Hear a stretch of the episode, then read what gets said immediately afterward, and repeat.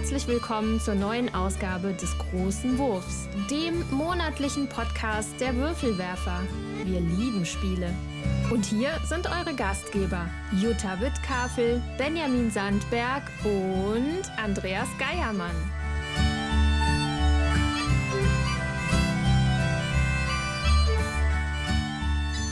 Herzlich willkommen bei den Würfelwerfern! Hallo, liebe HörerInnen. Wir sind es wieder, eure Würfelwerfer. Mit mir am Tisch sitzen Jutta, Hallo. der Ben Hallo. und ich bin der Andreas. Und wir wünschen euch ein frohes neues Jahr. Genau. Jetzt, wo ihr uns hört, seid ihr ins neue Jahr gerutscht. Wahrscheinlich fängt der, der erste Trott schon wieder an im Januar. Und ähm, ja, wir sind fleißig äh, weiterhin dabei, Podcasts aufzunehmen für euch. Und ähm, werden heute einen neuen Titel besprechen, den wir, äh, an, auf den wir die Pfoten bekommen haben. Und zwar werden wir über Expedition oder Expeditions. März, Plural oder Singular? Expeditions. Mit S. Expeditions äh, sprechen. Ähm, ein Spiel, was, glaube ich, äh, zu Essen oder ein bisschen davor äh, bei Feuerland erschienen ist. Ein, ein, ein spiritueller Nachfolger, Ableger von Scythe. Und da bin ich ganz gespannt und da werden wir nachher von erzählen. Aber erstmal, wie geht es euch denn? Ja, ich äh, habe noch Urlaub, so gerade. Wenn ihr das hört, natürlich nicht mehr. Ja. Und ähm, freue mich aufs neue Jahr und schau mal, was das dann alles so bringen wird an wir, Veränderungen. Wir sehen, was wird. Genau. Ja, bei mir ist alles gut. Ich hoffe, dass ich im neuen Jahr zu mehr Spielen kommen werde als jetzt zuletzt im Dezember. Der war leider sehr mau. Ja, und ich bin ein bisschen verschnupft, das hört man übers Mikro. Bitte seht es mir nach. Ähm, aber jetzt, wo wir gerade schon gesagt haben, äh, unsere, wie das letzte Jahr war, was wir fürs nächste Jahr hoffen, lass uns doch ein wenig über das vergangene Jahr sprechen. Und zwar äh, kam Steffen der Blitzgedanke, dass man doch über die Statistiken, die wir ja jetzt alle fleißig führen, ein bisschen plaudern kann. Und dann haben alle gesagt, oh ja, geil, da können wir endlich mal wieder unser Handy zücken. Wir sind voll digital. Ja. Und, äh, Seht ihr nicht, aber sind wir? Ja, Leute vom Discord wissen ja, dass wir ähm, ähm, mit BG, BG Stats, Genau. glaube ich, ne? Ja. Äh, Ben hat das, glaube ich, vor ganz langer Zeit mal als, du hast das der Erste gehabt. Ja, Oder ich hatte bevor du also ein Würfelwerfer Zumindest warst. von uns Ja. beiden. Weiß ich nicht, wann die das hatte. Aber ich hatte es, glaube ich, von uns auf jeden Fall am ersten und habe am ersten angefangen, die Statistik zu führen. Genau. Und am Anfang habe ich noch so, oh, Nerd. Und irgendwann wollte ich selber auch diese Statistik machen und dann habe ich irgendwie noch Play, Playguthaben gehabt und dann habe ich gesagt, okay. Und seitdem tippe ich auch sklavisch in mein, mein Handy immer ein, wenn irgendwas gespielt wird und was gespielt wird und wie das Ergebnis ist. Und die Auswertung davon seht ihr ja monatlich öfter mal bei Discord. Genau. Ja, wir posten ja immer diese Zusammenfassung des Ja. letzten Monats. Ja. Aber jetzt ist es, endlich- es gab dann eine wunderbare Zusammenfassung des Jahres.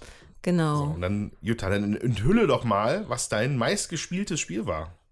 Ja, muss ich gleich noch mal gucken. Aber ich habe tatsächlich erst äh, letztes Jahr im Januar angefangen. Also für Ja. mich ist äh, BG Stats jetzt gerade ein Jahr alt. Also Ja. ich führe das gerade seit einem Jahr. Ja, bei meinen, ich habe ja tatsächlich im Oktober 22 angefangen. Also für mich ist es jetzt auch erst das erste vollständige Jahr. Ach, dann muss ich jetzt mal einmal nachgucken, wann ich angefangen habe. Äh, aber macht ihr mal, sucht ihr mal, ich suche selber. Ja, also mein meistgespieltes Spiel ist tatsächlich Nimalia mit 23 äh, Partien Okay. und mit 20 unterschiedlichen Spielern. War es nicht Nimalia, sondern sehr häufiger. Ja, Oh vielleicht. Also wer sich noch daran erinnern kann, das war dieses kleine Spiel mit den äh, vier verschiedenen Tieren drauf in äh, vier Unterschied oder unter mehreren verschiedenen Tieren in unterschiedlichen Landschaften, wo man immer fünf Wertungskarten ausliegen hat, ähm, wo drei Karten rumgegeben werden. Man äh, draftet sozusagen, ne? Eine behält man immer, zwei, dann gibt man halt weiter. Dann in der nächsten Runde kriegt man nur noch zwei, sucht sich eine aus. In der letzten Runde gibt man nur noch eine weiter. Mhm. Ähm, oder beziehungsweise kriegt die dann und muss die einpuzzeln und dann wird äh, geguckt, wie viel Punkte man dann erreicht hat in der ersten Wertung. Dann macht man das halt fünfmal und äh, bis man seine fünf Wertungsrunden dann durch hat. Das ist bei uns tatsächlich so gut angekommen, weil das so schnell gespielt ist. Mhm. Das ist in einer halben Stunde durch, man hat wenig Material, man kann das gut mitnehmen und ich konnte viele Leute dafür begeistern. Und ich finde es auch einfach, ähm, das habe ich ja bestimmt auch schon öfter gesagt, ähm, so wenig äh, Aufwand und trotzdem so viel Puzzlevergnügen. Zumindest mal für mich. Ja. Ja, interessant. Ja. Ben. Also ich mache die Statistik schon seit September 2018. Oh, Tatsächlich. so lange? Also, ja, Krass. ich glaube, Krass. ich habe es damals gemacht, als Nemesis kam, weil ich immer, also weil ich das Gefühl hatte, ich habe nicht wenig Geld bei Kickstarter gelassen und auch gerade für Spiele nicht wenig Geld ausgegeben und ich eben so einen Überblick haben wollte, wie oft spiele ich die Spiele tatsächlich. Mhm. Also es ging mir weniger um Gewinnen und Verlieren, um die Statistik, sondern mehr, welche Spiele spiele ich, wie viel Zeit investiere ich in die Spiele und lohnt sich das mehr Hours über den Hype Dollar. hinaus, da auch Geld zu investieren. Ja. Das war damals die Intention, Okay. die ich hatte. Aber krass, hätte ich nicht gedacht seit 2018. Das hätte ich auch nicht gedacht. Ich hätte gedacht, die App gab es dann noch nicht. Aber Ja, doch. Also offensichtlich ist es schon lange her. Ja. Ähm, mein Spiel des Jahres war Doppel. Mit, mit 77 Partien. Ja. Tatsächlich. Dann war es ja auch in 10 Minuten fertig. Ja, genau. Das hat Also- ungefähr eine Stunde gedauert insgesamt. Mehr wird es nicht gewesen sein. Ja. Äh, Doppel ist, habe ich, glaube ich, vor, weiß nicht, noch gar nicht allzu langer Zeit in der Folge selber erzählt. Äh, jeder deckt ähm, eine kreisrunde äh, Karte auf. Darauf sind sieben ähm, Abbildungen von Dingen, je nachdem, welches Doppel man gerade hat. In der Mitte liegt eine weitere aus und wer als erstes äh, die beiden gleichen Items gefunden hat, kann da mal draufschlagen. Es gibt bei uns im Discord äh, jemanden, der hat das Video dazu gefunden, wie das mathematisch alles funktioniert. Also wer da mehr Interesse hat, sollte sich das auf jeden Fall antun. Das ist sehr witzig. Ich glaube immer noch nicht, dass das so ist. doch, doch, das geht. Ich glaube, das ist gefaked. ja, okay. Erstmal, das ist witzig, dass ihr so viele Plays von kürzeren Spielen habt. Weil auf meinem Platz 1 ist ein, natürlich weniger Plays, dafür aber halt ein langes Spiel, zumindest halbwegs lang. Aber bei mir ist auf Platz 1 2023 Dune Imperium mit elf Partien. Krass. Ja, ähm, hat ein bisschen, ähm, also das hat nochmal so einen Schuss in den Arm gekriegt mit der, Erweiterung? äh, äh, wie heißt die denn nochmal? Rise of. Nee, Rise of X war die erste. Achso, okay. Und die zweite hieß dann nämlich nochmal anders. Ähm, Ja. Und die war sehr gut und hat dem Ganzen nochmal so einen Schuss in den Arm gegeben, ähm, dass ich da wirklich auch wieder Bock drauf hatte. Und es ist eins der noch nicht wenigen Spiele, aber eine von einer Handvoll ausgewählten Spiele, die ich immer auch jederzeit mit Nicole spielen kann. Obwohl es eigentlich so nerdmäßig eher mein Ding wäre, spielt sie da gerne mit. Sie, sie tritt mir einfach gerne in den Arsch bei dem Spiel. und äh, das tut sie auch sehr häufig. Ähm, und, aber das ist, das ist auf Platz 1 mit 11 Plays. Ähm, aber natürlich sind die anderen Plätze danach auch interessant. Die sollten wir vielleicht auch noch teilen. Also Ja, bei mir ist dann knapp dahinter ist bei mir Arche Nova. Das ist witzig, weil Arche Nova ist bei mir auf Platz 2 tatsächlich auch mit 14 Spielen. Ja, da habe ich nur 9.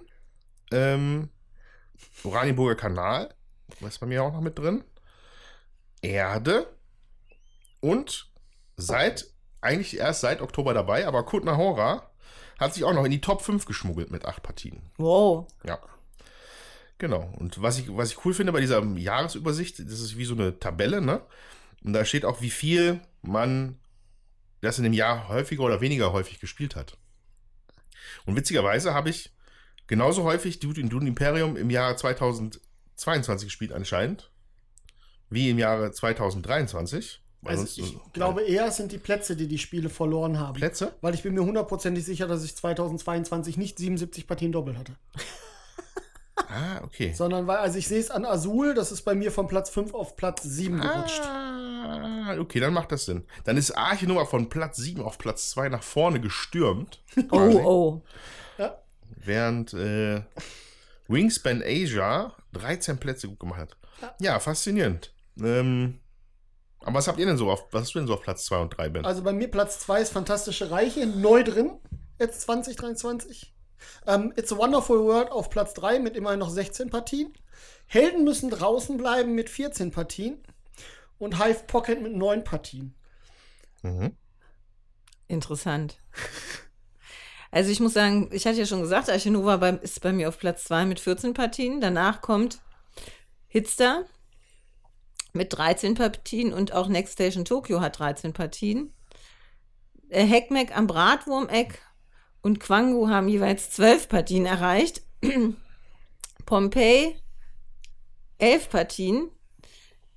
Und an größeren Spielen kommen dann etwas dahinter dann tatsächlich noch äh, äh Castles of Burgundy mit neun Partien, Jin mit acht Partien, Azul Queen's Garden mit sieben Partien, Discordia mit sieben Partien, Iki mit sieben Partien. Dann wird es halt weniger. Mhm. sind aber so ein paar dabei, die auch erst die ein bisschen später erst im Jahr gekommen sind und dann trotzdem noch einen hohen Impact gemacht ja, haben. Ja, das ne? war Jin auf jeden Fall, weil mir das Spiel total gut gefällt und äh, ich das wirklich viel, ähm, viel gespielt habe und auch die äh, Bogen von Burgund, also Castles of Burgundy, sind ja auch erst, sag ich mal, äh, im Oktober in mein Leben ja. so wirklich getreten. Und äh, dass ja. da auch mhm. neun Partien schon von sind, das ist schon cool. Was ich jetzt spannend finde an der Statistik ist, weil ich ja vorhin schon gesagt habe, ich habe es mir damals geholt, um zu gucken, wie viel Zeit investiere ich tatsächlich in die Spiele, ist ich finde, viel ausschlussreicher ist die Zeit, die ich investiert habe in Spiele. Das ist nämlich die zweite Seite und da ist bei mir, Helden müssen draußen bleiben, mit 15 Stunden Spielzeit ganz weit oben. Und danach folgen alle mit 9 Stunden die Abenteuer des Robin Hoods, Imperium Classic und It's a Wonderful World auf den nächsten Plätzen. Und Doppel belegt dann mit 5 Stunden erst irgendwann viel weiter unten, äh, trotz 77 Partien, den Platz. Und ich, okay. Helden müssen draußen bleiben, ist da zu Recht auf Platz 1. Ja, ich trecke die Zeit gar nicht. Ich habe das gar nicht eingegeben tatsächlich. Weil ja. das ist mir dann zu aufwendig, das auch noch einzugeben. Ja, das ist, ähm, ich, ich mache das meistens, ähm, habe aber auch manchmal auch vergackt. Ich, hab, ich hatte, glaube zum Beispiel eine, Partie, als ich Mr. President gespielt habe, als ich es dann irgendwann bemerkt habe, hatte ich dann 76 Stunden da drauf, weil ich die einfach nicht ausgemacht habe. weil die Partie nicht zu Ende war. Deswegen ja, ja. ist es manchmal ein bisschen unpräzise. Diese, diese, bei mir ist dieser Wert unpräzise. Bei mir ist der Wert auch unpräzise, aber ich also wenn ich das merke, dass ich das rauslasse, schätze ich das auch gerne mal. Also weil ungefähr weiß ich ja, wie viel Zeit ich habe. Es ist nicht so präzise wie die Anzahl der Spiele, aber ich glaube schon, dass 15 Stunden Zeit, die ich investiert habe, in Helden müssen draußen bleiben, dem schon gerecht wird. Okay. Dass das äh, so weit oben in der Liste ist. Ob das jetzt auf die Minute genau stimmt, ja. wage ich zu bezweifeln, ja. aber im Großen und Ganzen. Ja, meine, meine, also bei mir ist es, wenn ich auf Zeit umschalte, elf, elf Partien Dune Imperium ergeben 21 Stunden Spielzeit auf Platz 1. Ähm, was rausfliegt, ist Erde aus der Top 5 und dafür bekommt Kanban e.V. da rein. Ja, das also, dauert ja auch länger, ne? Ein bisschen also länger dauert als Erde. Ja, ja schön. Also, ja. Äh, dafür, dass ich mich da mal drüber ein bisschen lustig gemacht habe, bin ich mittlerweile selber ein Sklave von dieser App. Die, aber viele machen das, glaube ich, mittlerweile. Ja. Danke für deinen Spott, aber siehst du wohl. Jetzt Edge. Also was ich halt schön daran finde, ist gerade wenn wir über einen Podcast sprechen oder äh, überlegen, was haben wir denn gespielt, dass ich das gut nachschauen äh, kann. Das gefällt mir und auch äh, wenn man sich das Jahr betrachtet, kommt ja auch so eine Prozentzahl, wie viel Prozent der eigenen Grundspiele man in diesem Zeitraum gespielt hat. Finde ich auch spannend. Ja, und wie viele Spiele man vielleicht von anderen Leuten äh, gespielt hat. Das ist jetzt für mich im ersten Jahr natürlich, weil wir die äh, also ich habe bestimmt mehr Spiele aus unserer Sammlung gespielt, als ich äh, hier angegeben habe, natürlich, mhm. weil ich das erst seit einem Jahr fü äh, führe. Trotzdem finde ich es dann halt auch interessant, dass sich das auch im Laufe der Zeit dann, sag ich mal, steigern wird. Ja. Ja. ja. Also. Und was ich auch spannend finde, ist, ich habe 413 Partien gespielt dieses Jahr. Ich bin mal okay. gespannt, ob das nächstes Jahr noch ähm, besser wird. Und äh, das sind 165 Spiele gewesen. Okay. Unterschiedliche? Ja, Krass. unterschiedliche. Das ist gut. Krass, ich komme nur auf 70 unterschiedliche Spiele im Jahr. Na, also die, äh, die gleichen zählen die ja nicht nochmal, weil bei den Partien ist ja klar. Ja. Ne? Also spannend finde ich, ich habe 37 neue Spiele gespielt im letzten Jahr. Also, also ich weiß ja, jetzt gar nicht, wie man, auf das, wie man da jetzt hinkommt. Die Statistik ist immer nur so gut, wie man sie selber pflegt. Aha. Okay. Und natürlich, ähm, ah. also ich glaube, gerade bei Grundspielen versage ich da oft das anzumarkern, dass meins ist. Und so, ich bin bei der, bei der Anlage des Spiels im System immer nicht so super ordentlich. Muss ich, glaube so. ich, für mich selber fest. Also Grundspiele, ich weiß nicht, ob das immer so passt. Ich versuche es daran zu denken, aber da Du musst ja nur die neuen einpflegen. Dann ist das automatisch deins. Ja, aber wenn ich dann was von jemandem anderen spiele und ich habe das eingepflegt und ich marker das nicht von jemandem anderen, das. Das musst du ja nicht marken von jemand anderem. Du musst nur deinen eigenen markern. Ja, genau. Und beides mache ich nicht gut. Ach so, ja, das ist schlecht. Deswegen sage ich, meine eigenen Grundspiele ist jetzt, das ist nicht repräsentativ, da bin ich nicht so gut. Dafür bin ich mittlerweile besser mit Labels und sehe dann, welche Kategorie von Spielen ich spiele. Ich mag Ja, du bist auch ein bisschen weiter, Statistik. du steigst da noch ein bisschen tiefer ein als Statistikmensch. Äh, ich muss dazugeben, ich habe da nur 51 verschiedene, Kopie, verschiedene Spiele gemacht in 2023. Ich spiele immer viel das gleiche. Das ist ja auch eigentlich ganz gut, sag ich jetzt mal. Bei mir liegt es halt häufig daran, dass ich dann äh, auch so Brettspielwochenenden unterwegs bin. Und äh, dann will ich natürlich auch die neuen, also die Sachen äh, spielen, die jetzt nicht von mir sind oder die wir nicht haben äh, oder die neu sind. Und das, äh, das ist dann halt einiges, sag ich mal. Mhm. Denn das, was ich zu Hause habe, kann ich ja auch Was mich jetzt, was mich jetzt hier gerade triggert, da steht, da steht ein H-Index. Was ist denn der H-Index und warum ist er bei mir nur bei 6? Und ist das gut oder ist das schlecht? Das würde ich gerne wissen. Wo steht das? Also in den Insights, da wo, wo, wo, wo du mir gerade gezeigt hast. Okay. Unten Da st- links, der ja, H-Index. acht Spiele wurden mindestens mal mindestens achtmal gespielt, steht so, bei mir. Der H-Index müsste das sein, wie oft du, ähm, also wenn du siebenmal sieben Spiele gespielt hast, wäre dein H-Index sieben. Wenn du zehnmal zehn Spiele gespielt hast, immer dieselben, dann Ah. ist dein H-Index 10. Das heißt, es guckt, wie oft du ähm, die gleichen Spiele immer spielst und je häufiger du spielst, desto höher ist dein H-Index, wenn du die alle gleich gespielt hast. Okay, wie, wie hoch ist dein H-Index? Äh, in dem Jahr ist es sieben. Ja, acht, habe ich ja gerade Und ich habe gesagt. sechs. Dann sind wir ja nah beieinander. Jetzt haben wir gleich aber wirklich die Leute auch wirklich, das ist jetzt schon sehr spezifisch und langweilig. ähm, außer für Leute, die diese App selber benutzen, die haben wir vielleicht selber jetzt in der Zeit das Handy rausgezückt oder so und gucken auch da rein. Ähm, ja, wenn ihr wollt, könnt ihr eure Statistik natürlich gerne bei uns im Discord teilen. Und dann Auf jeden sie Fall. bewundern und Auf äh, jeden kommentieren. Interessant finde ich, also es gibt ja noch zwei Sachen, die ich spannend finde und die möchte ich auch gerne, oder drei Sachen eigentlich, die ich spannend finde, die ich gerne erwähnen möchte. Einmal, man hat ja so eine Monatsübersicht dann da und sieht, in welchen Monaten man am meisten gespielt hat. Da kann ich sagen, das ist bei mir der Juli und der November. Ist dem geschuldet, dass ich im Juli Urlaub hatte und im November, und der Steffen auch, und im November äh, ich auf zwei Brettspielwochenenden war. Wie ist das bei euch? Ähm, ich finde, ich erschreckend viele Tage, an denen ich nicht gespielt habe, finde ich. Weil es ja tatsächlich pro Tag und dann wie oft man dann an dem Tag mindestens gespielt hat, oder? Die Heatmap wäre das ja. Ja. Ja. Ähm, da ist sehr viel Platz zwischendurch. Der September war eine absolute Katastrophe. Und der Oktober auch. Und danach wurde es erst wieder besser. Ähm,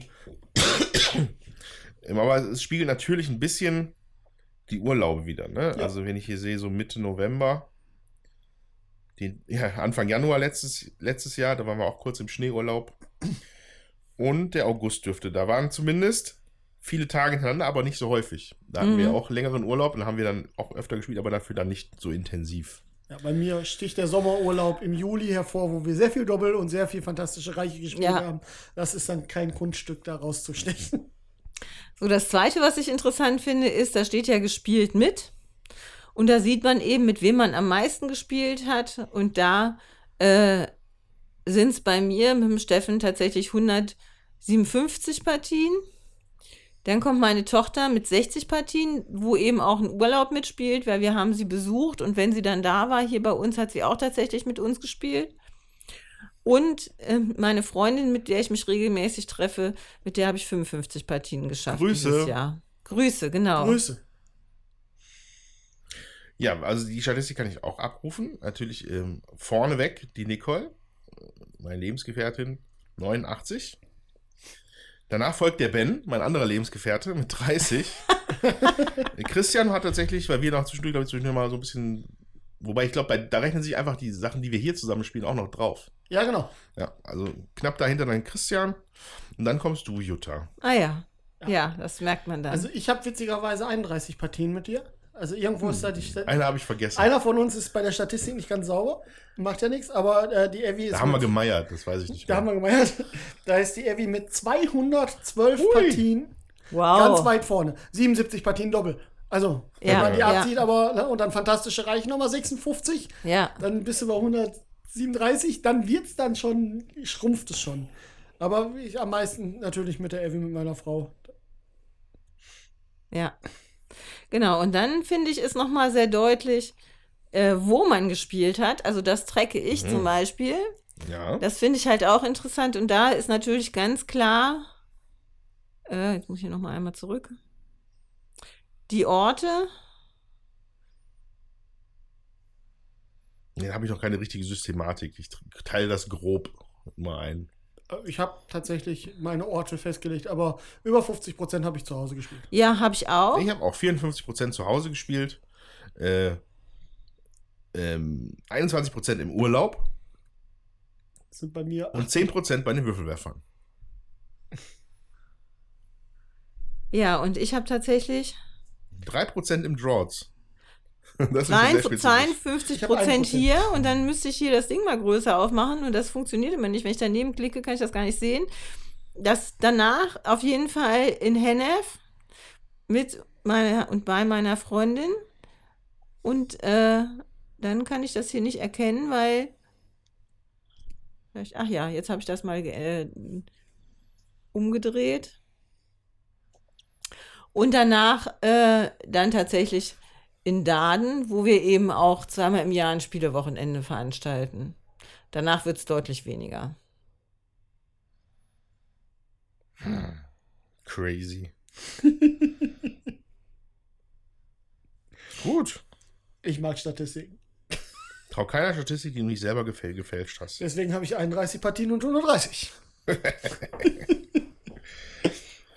Ach, und die Spielerzahl? Also da wird es auch nochmal sehr deutlich. Die meisten Partien haben wir tatsächlich zu zweit gespielt, nämlich hier über die Hälfte. Ja, brauche ich gar nicht nachzugucken bei 212 Spielen. Das hat sich das schon erledigt.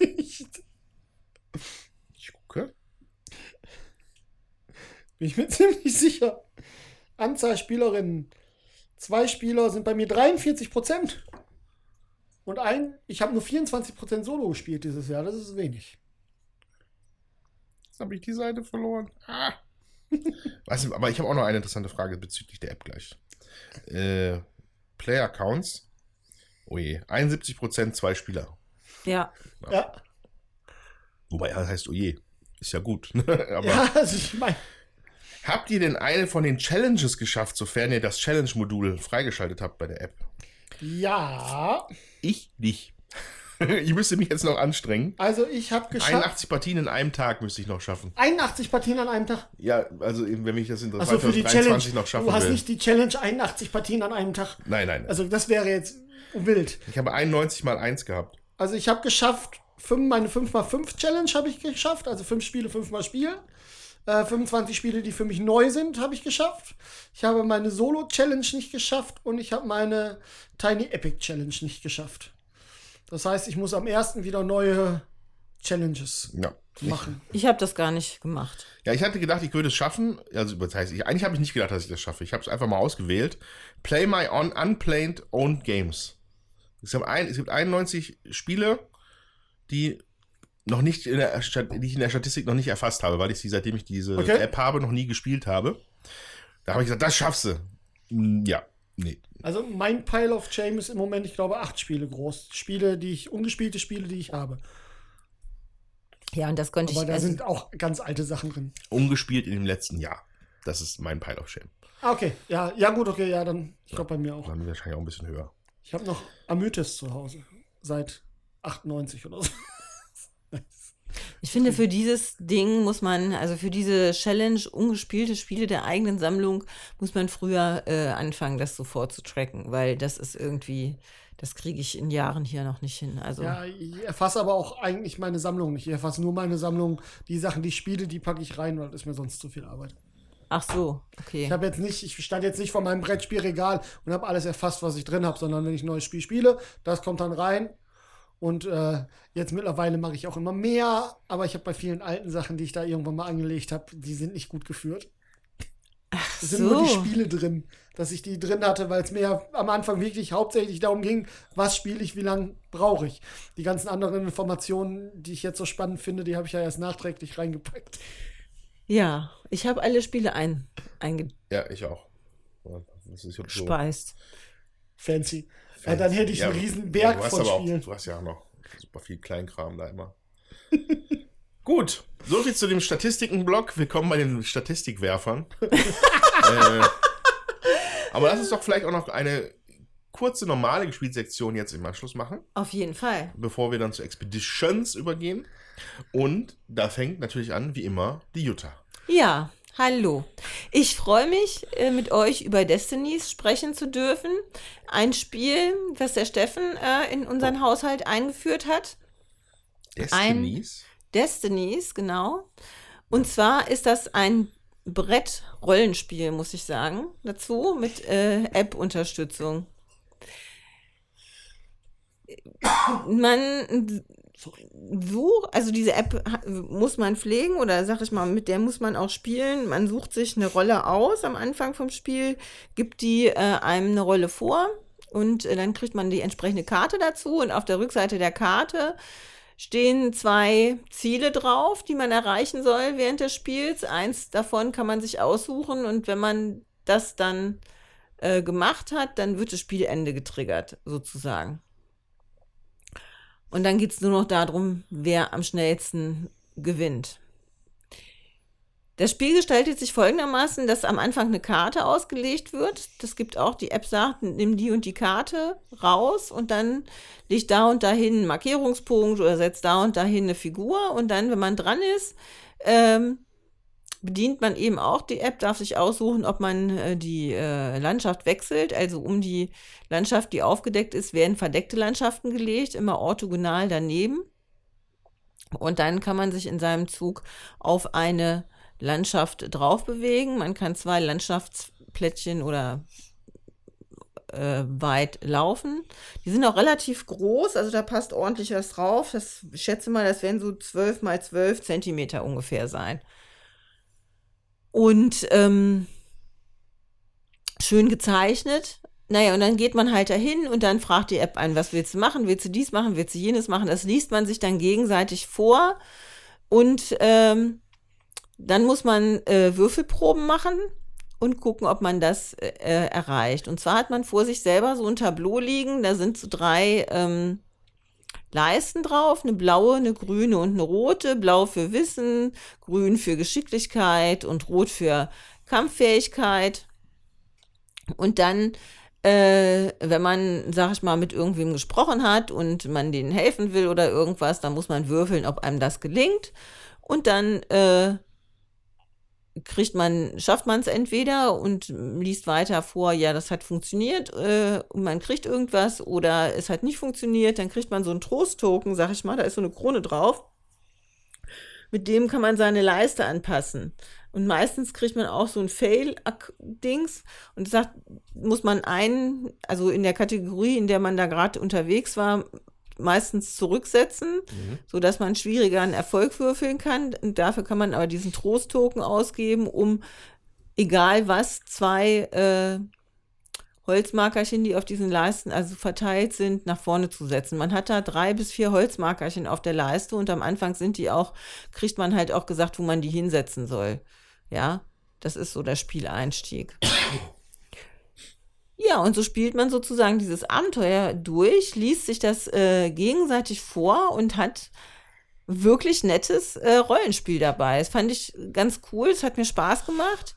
Wir haben uns das gegenseitig vorgelesen. Also man kann das einfach auch, das ist eine, eine schöne Unterhaltung äh, zusätzlich zum Spiel. Also es ist nicht nur, ähm, ja, man muss sich ein bisschen was merken, man muss gucken, was passiert. Es ist Handlungs- äh, stringent, sag ich mal, und auch die Ereignisse, die da äh, funktionieren, das passte irgendwie alles. Das was war sehr stimmig.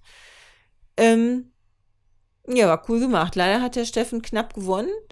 Und dann Ja, wurde auch noch äh, erwähnt, was mit meiner äh, Person dann passiert, sozusagen. Aber es war, äh, also ich möchte jetzt nicht weiter von der Handlung berichten, das wird ja spoilern. Ähm, es war einfach schön und ähm, ich habe dabei äh, gehäkelt noch nebendran. Das konnte man einfach gut machen, weil es halt viel zu hören und viel zu erzählen gab. Wir waren jetzt auch nur zu zweit. Das ist für eins bis drei Personen.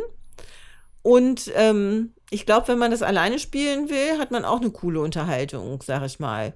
Ja, kann man also auch schön machen. Ich fand es aber auch schön zu zweit. Und auch zu dritt, denke ich, kann ich es mir noch vorstellen, hat man aber noch mehr Downtime, wenn man natürlich immer warten muss, bis der andere seinen Zug gemacht hat. Und der macht dann so verschiedene Sachen, ne? kann Fragen beantworten äh, oder.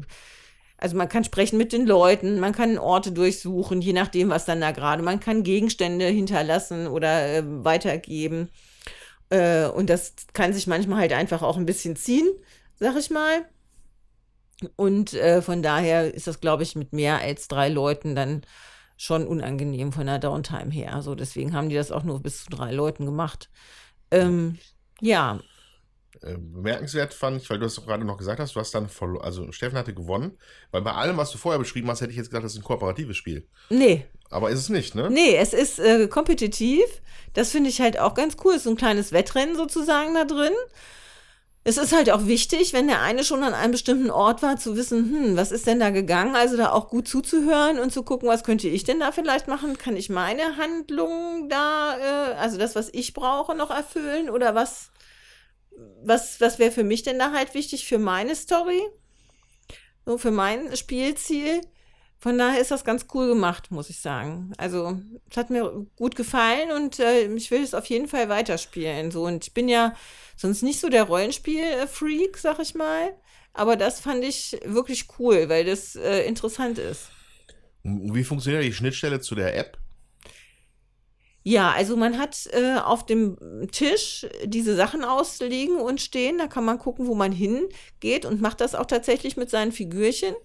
Und dann benutzt man halt die App, um alles andere, sag ich mal, abzuhandeln. Man hatte auch so Scan-Punkte auf, mhm. auf den eigenen Karten, auf der Charakterkarte. Da kann man so eine Schicksalsfrage stellen, da kriegt man nochmal Hinweise. Und zwar tatsächlich, also auf der Rückseite der Karte sind diese zwei Sachen auch drauf. Äh, die zwei Wege, die man bestreiten kann. Und auf der Vorderseite sind nur diese Scan-Punkte. Und dann mhm. kann man tatsächlich rechts oder links scannen, je nachdem, was man halt wissen will so über sein Schicksal, also welches Ziel man eigenes verfolgt, kriegt er mal noch eine Hilfe. Und ähm, dann sind auf den Karten, man kann also fünf Ausrüstungsgegenstände, bis zu fünf Ausrüstungsgegenstände kann man kriegen. Wenn man mehr hat, muss man welche wegschmeißen. Äh, und da sind auch so Scanpunkte drauf. Und wenn man dann die entsprechenden Leuten halt gibt, dann ähm, passiert da halt auch was mit. Entweder freuen die sich darüber und dann kriegt man wieder was anderes oder man benutzt sie halt nicht, um sie weiterzugeben, äh, sondern äh, für sich selber, mhm. dass man halt Würfelpunkte äh, kriegt oder dass man schneller ist oder so. Ähm, es gibt so permanente und einmalige Werkzeuge, sage ich jetzt mal, oder Gegenstände die man halt benutzen kann, wie in so einem normalen Rollenspiel, sag ich jetzt mal auch. Ne? Also wenn man mit dem Rollenspielsystem so ein bisschen affin ist, dann ist das äh, ganz gut gemacht und man hat halt zusätzlich, also man hat zwei Würfel, die hat man immer, da sind Zahlen von 1 bis 4 drauf und dann hat man noch ähm, äh, drei lilane Würfel, sag ich jetzt mal, das sind so Schicksalswürfel, da kriegt man am Anfang jeder Runde ein und dann kann man sich halt entscheiden, ob man den halt mitwürfelt, damit man mehr Erfolge hat. Und manchmal kriegt man aber auch, äh, wenn man irgendwas gemacht hat, seine Schicksalswürfel komplett. Also und hat dann einfach mehr Chancen, da was äh, zu schaffen. Es ist wirklich, äh, wirklich cool gemacht. Also ich fand es wirklich sehr unterhaltsam. Und ja, ich finde, ich weiß jetzt nicht, ab wie vielen Jahren, kannst ja vielleicht mal gucken, haben wir noch gar nicht gesagt. Und wer der Autor ist. Ja, den Autor, den. Äh, also, es ist mh, hm, für ab 14 Jahre. Erschienen ist es bei, hier steht Lucky Duck, aber wahrscheinlich in Deutschland dann woanders nochmal. Ich glaube bei der Spieleschmiede hier in Deutschland. Bei. Kann sein. Simon Global Limited vielleicht, ich weiß nicht. Ähm, ja, Michael, Michael Golebiowski ist jetzt mein ganz einfacher Versuch, das vorzulesen, wie der Mann heißt. Da sind immer ganz viele Häkchen und Striche an dem Namen, dass ich das Okay. nicht korrekt wiedergeben kann. Und Philipp Milunski. Okay. Ich verorte es mal im polnischen Bereich, dass es daher kommt. Aber ich weiß nicht. Und ab 14 Jahre, ja. Ich glaube, das, also ich finde so, ähm, das kann man auch mit Kindern, die so gerne Abenteuergeschichten oder Abenteuerbücher lesen, ähm, kann man das sicher auch schon mit 12 spielen, denke ich. Also 14 könnte jetzt, sag ich mal, auch einfach der, ach, diesen Einführungsdings da wieder geschuldet sein. Aber äh, ich glaube, ab 12 geht das auch schon. Gut. Frage, wie ernst da die Themen dann sind. Es ist ein Dark Fantasy, steht hier. Das kann ja unter Umständen ein bisschen gruselig werden. Ja, das stimmt. Na, also, ja, das ist richtig. Das ist richtig. Von dem, was dann da so geschildert wurde, äh, ist dann vielleicht 14 doch eher angemessen. Schön. Das war Destinies. Wen möchtest du? Ja, also ich will euch nicht wieder mit Helden müssen draußen bleiben äh, belästigen, weil das habe ich, glaube ich, in den letzten drei Malen schon erzählt, äh, weil der Dezember so knapp war, diesmal bei mir, spieltechnischerweise. Aber ich kann von Hitster erzählen, das habe ich jetzt gespielt. Ähm, das ist ein Musikerkennungsspiel. Äh, und zwar ist das so, in der Mitte liegt ein Stapel mit QR-Codes und äh, jemand mit einem geeigneten Endgerät scannt diesen QR-Code und dann wird ein Lied abgespielt über Spotify. Und wenn man dran ist, muss man erraten oder wissen, aus welchem Jahr das ist, welcher Interpret und welcher Songtitel das ist. Und ähm, die anderen haben dann, nachdem man das gesagt hat, die Möglichkeit, einem das zu klauen. Ähm, das Smarte an dem Jahr ist, man hat so eine Zeitleiste von Songs, die man schon hat, vor sich liegen und man muss die erstmal nur einordnen. Und wenn man dann Titel und Interpret richtig hat und jemand versucht, einem das zu klauen, müsste er das korrekte Ja nennen. Und es ist ein sehr nettes Partyspiel. Also da Mhm. ist ähm, zumindest bei uns, als wir das gespielt haben, war die Musikauswahl ähm, von, ich glaube, Anfang der 50er bis 2021 äh, für meinen Geschmack viel zu wenig Metall dabei.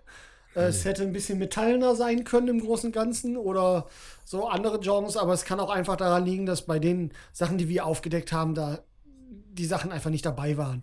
Also auch die, weil gerade in den 90ern waren ja auch durchaus ähm, metallendere Sachen auch mal in den Charts. In den späten 90ern, Anfang der 2000er. Also das habe ich ein bisschen vermisst, aber ich vermute, dass die irgendwo tief in diesem Stapel trotzdem vorhanden sind.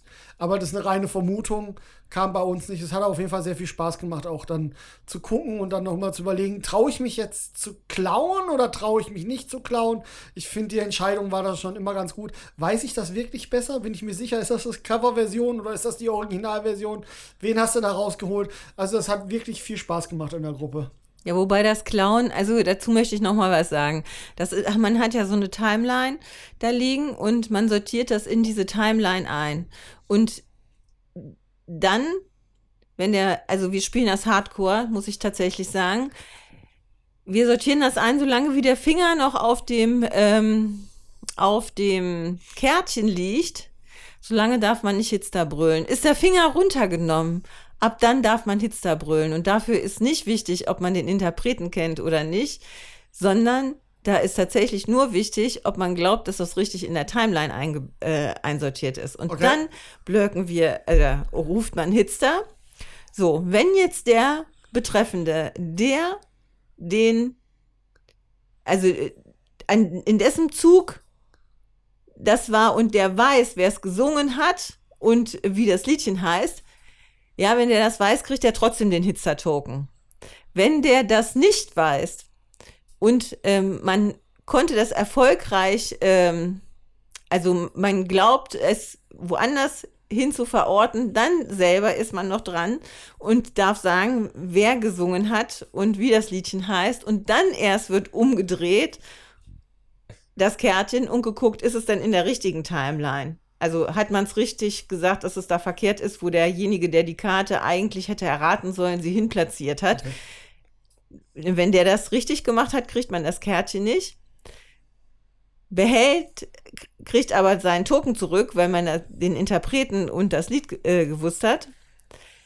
Hat man aber, hat derjenige, der äh, das ursprünglich, der, also der ursprüngliche Rater, das auch an der richtigen Stelle einsortiert, dann kriegt man gar nichts und der Token ist auch weg. Okay, also wir haben es anders gespielt. Das mag sein, dass es da an Hausregeln lag, das weiß ich nicht, weil es ist nicht mein Spiel, ich bin eingestiegen, äh, aber das, so hardcore haben wir es nicht gespielt. Ja, also das ist aber tatsächlich so, dass man nur hitstern darf, äh, wenn man glaubt, das liegt an der verkehrten Stelle. Sonst kann man das gar nicht klauen. Okay, man ja. kann das nur klauen, wenn der das an der verkehrten Stelle einsortiert hat. Wir haben gespielt, man kann das klauen, wenn man mehr weiß. Also Ah. wenn der andere jetzt den Interpreten sagt und der Zeit richtig einsortiert hat, du sagst, ha, ich weiß aber Zeit, Interpret und Songtitel. Ah, Oder ne, der sagt, Interpret ist richtig, weil ich habe erkannt, ja, es ist Shakira. Das wusste aber eigentlich jeder, aber keiner weiß, ob es hier äh, Whenever, Wherever ist und wann das war. Ob es jetzt 2001 oder 2003 war. Ähm, ja, also sobald man mehr weiß, konnte man das klauen. Das war jetzt die entschärftere Version. Aber wenn du selber sagst, ihr habt mit den Hardcore-Regeln gespielt, ja, aber ich glaube, das ist richtig so. Also Hardcore heißt für uns Finger runternehmen. es, es, Dann darf man erst rufen. es gibt unterschiedliche Abstufungen bei den Regeln. Also Ja, ja, schon, ich stimmt. weiß, dass wir nicht die Hardcore-Variante auch von den ursprünglichen Regeln gespielt haben. Der spielen wir so wie auch nicht. Die, die ist noch heftiger. Okay. Aber wir spielen zumindest so, dass du es nur raten, also nur das Kärtchen kriegst, wenn er das auch tatsächlich an der verkehrten Stelle einsortiert hat. Okay, nee, nee, bei uns war, wenn du mehr weißt, kriegst du das Kärtchen. Aber das, also ich behaupte jetzt mal einfach, das Spiel lädt auch sehr dazu ein, da ein bisschen an den Regeln rumzutwisten, weil der eigentliche Gag ist ja das Erraten der Spiele und ich glaube, das macht dem Spiel Spaß. Keinen Abbruch, wenn man da an der einen oder anderen Stelle ein bisschen anders vorgeht. Ja, ich kenne auch Leute, die spielen das tatsächlich kooperativ, ne? Ah, okay. Ja, und haben da auch alle sehr viel Spaß dran, dass sie dann äh, darüber diskutieren, wo denn die Karte hinkommt oder so. Und Kann ich mir gut auch das vorstellen. funktioniert anscheinend. Gut. Will ich immer noch mal spielen. Noch Hast du noch nicht? Immer noch nicht Gelegenheit. Ja, ich möchte noch mal sagen, wir spielen das tatsächlich ja auch manchmal gemischt, ne, mit der Schlageredition ja, tatsächlich. da bin ich raus. Ja, ich dachte ich eigentlich auch, aber in der letzten, also wir haben das im Netz gespielt äh, und äh, hatten die Karten von der Schlageredition und Sch- Karten von der normalen Edition auf dem Tisch. Und dann habe ich tatsächlich nur mal Karten aus der Schlageredition genommen und habe damit gewonnen, obwohl ich nicht alle Schlagerfuzis kannte, muss ich ganz ehrlich sagen. Nur weil ich wusste, da um die Jahreszeit konnte es nicht sein. Ausschlussverfahren. Ja. Ja, Ja, äh, da war aber dann auch Neue Deutsche Welle mit dabei. Das muss Okay, natürlich Neue Deutsche Welle, sagen. da geht für mich wissen auch schon. Ja, und zu. Deutschrock gut. fällt da auch ein. Deutschrock fällt da auch rein. Ja. ja. Dann bin ich bei der Schlageredition vielleicht doch ganz, ganz, ganz schlecht. Vielleicht. Hitster erschien bei Jumbo und Magnus, Markus Carlisson ist der Autor. Also es ist so witzig, weil wir jetzt echt überlegen, ob wir noch die niederländische Version kaufen sollen. Aber da ist dann halt die, ja, gibt's auch.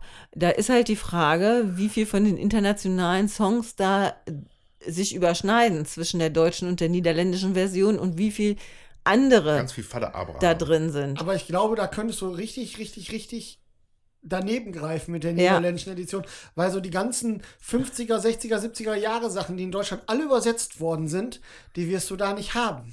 So Conny Fröbis zum Beispiel. Ja. Also die ist nicht übersetzt worden, aber die ganze, äh, wie heißt sie jetzt? Äh, da ist ja auch egal. Ja, aber dann hätte man viel halt übersetzt in den 50er, 60er Noch Jahren mehr. Auswahl, ne? Ja, klar. Okay. Aber gut, Schlager klingt gar nicht ganz so schlimm, wie ich dachte. Mir ist ja alles recht. Ich bin dabei. Bin Okay. ich dabei. Gut. Ich- Andreas, Ja. genau, was hast du gespielt? Ja, also ich habe auch über die Feiertage konnte ich ein bisschen Zeit spielerisch verbringen. Das war nett. Es waren meistens äh, Best-of, Best-ofs und Reruns von Spielen, die schon mal gespielt worden sind. Deswegen braucht man da nicht in die Tiefe gehen.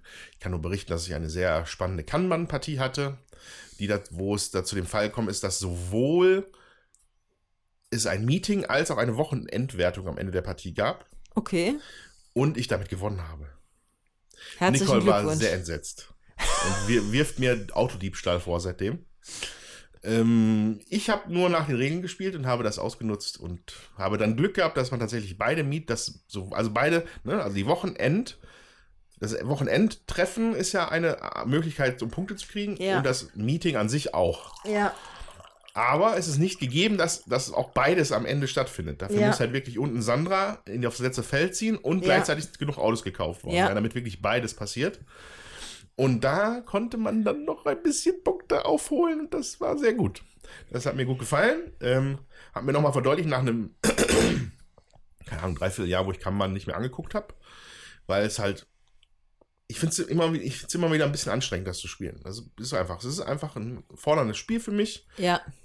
Aber was mir Spaß macht. Aber das hat mich jetzt nochmal daran erinnert, was mir daran Spaß macht. Und es hat wunderbar funktioniert zu zweit. Wichtig ist dabei zu sagen, wir haben die gut gelaunte Sandra mal gespielt, Ja. was das Spiel erheblich angenehmer macht. Ja. Die schlecht gelaunte Sandra kann man mit umgehen. Ich mag den Druck, den das aufbaut, eigentlich. Aber so den Druck auch mal nicht zu haben, ist auch mal ganz angenehm.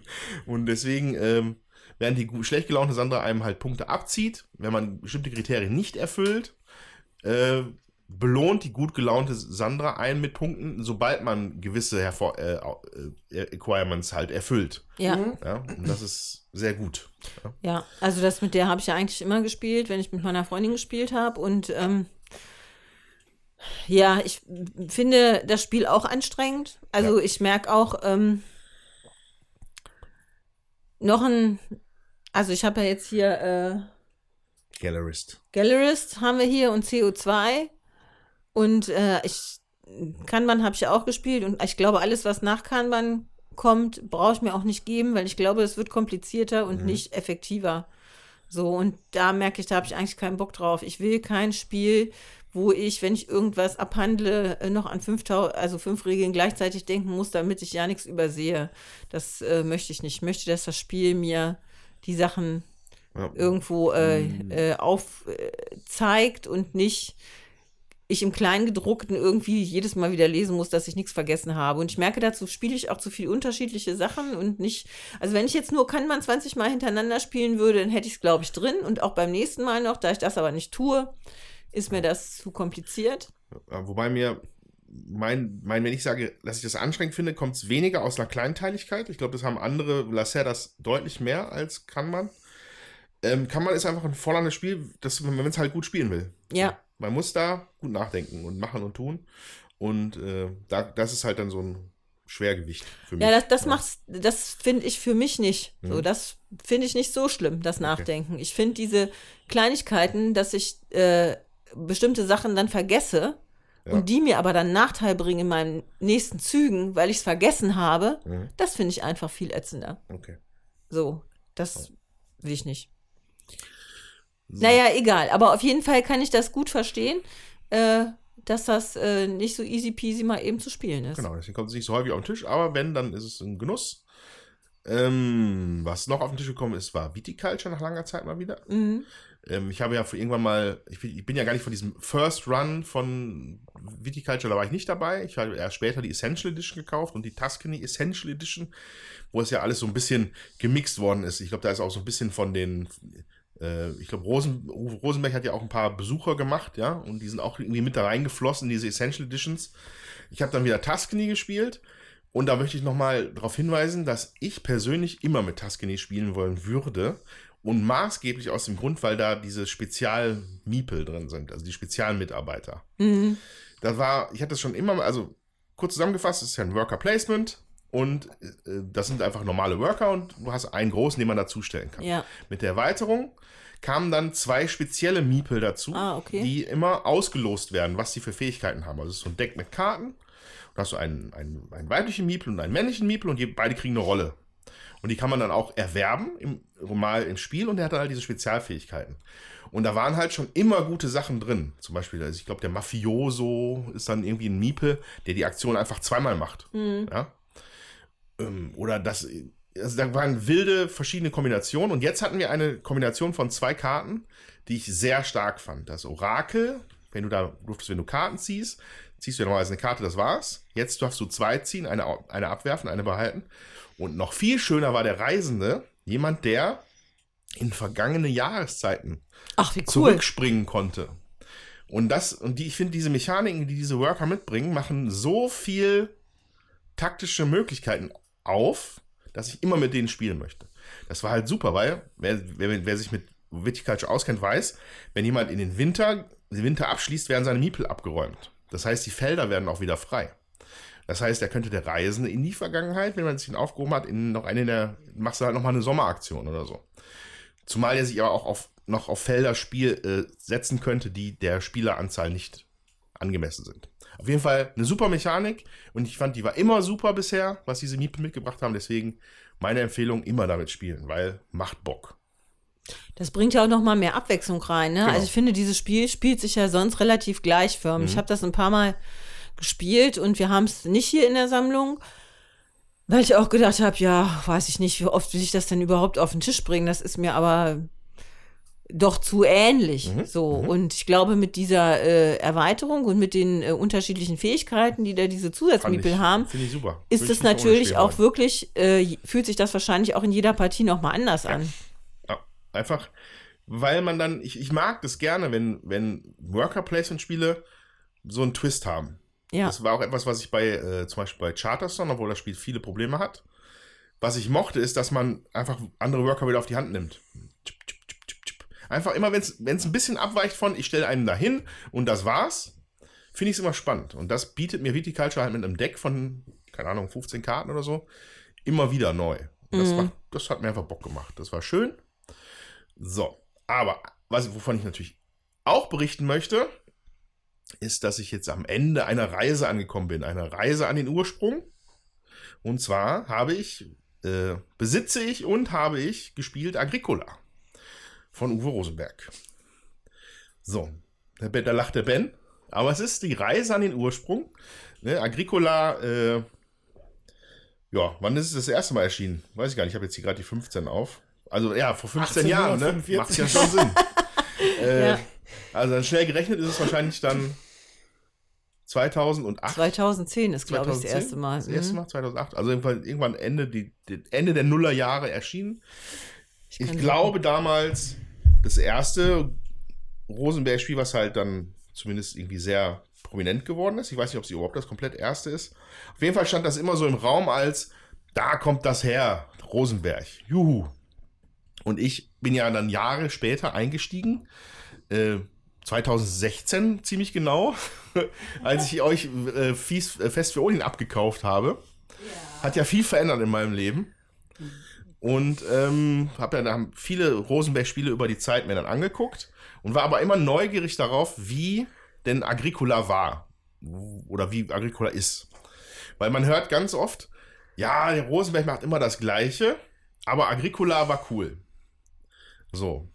Und ich habe jetzt einen, einen interessanten gegenläufigen Effekt, weil ich habe jetzt schon viele Mechaniken gesehen von Rosenberg und sehe sie auch in Agricola, aber halt noch nicht so ausgereift. Das ist so mein Eindruck. Das ist für mich einfach noch nicht so gut wie ein Ala Erde. Oder noch nicht so gut, wie für mich halt ein Rest für Odin ist. Ich finde ich viel ausgereifter als Agricola. Und das ist ein interessanter Effekt, den ich da festgestellt habe.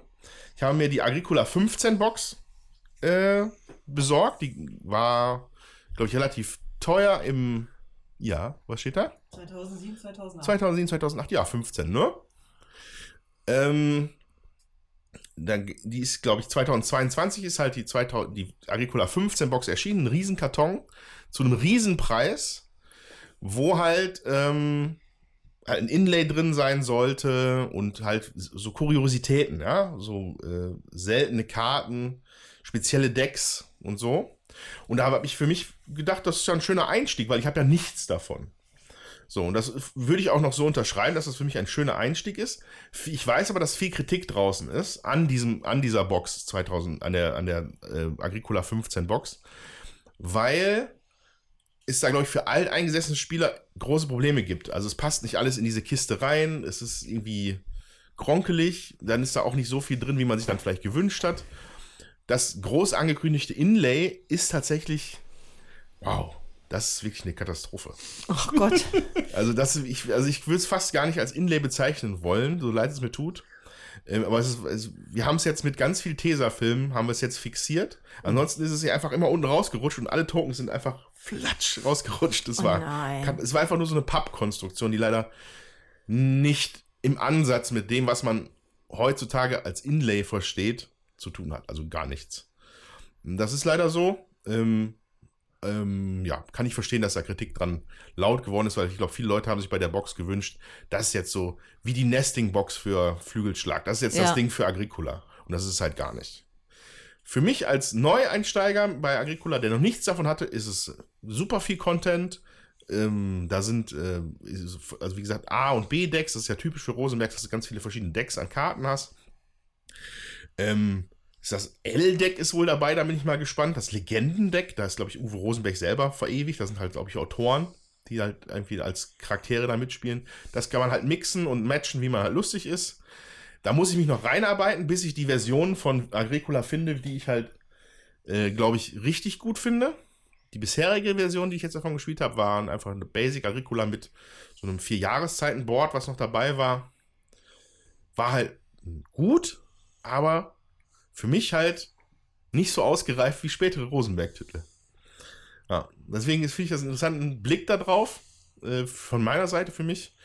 Ähm, so, so, so, ja, wie sich das entwickelt hat, aber ich, für mich ist da auf jeden Fall eine starke Entwicklung drin, in dem, was Ja. da passiert ist, so über die Jahre. Und äh, ja, Agricola 15. Ich mag Rosenberg immer noch. Das glaube ich dir.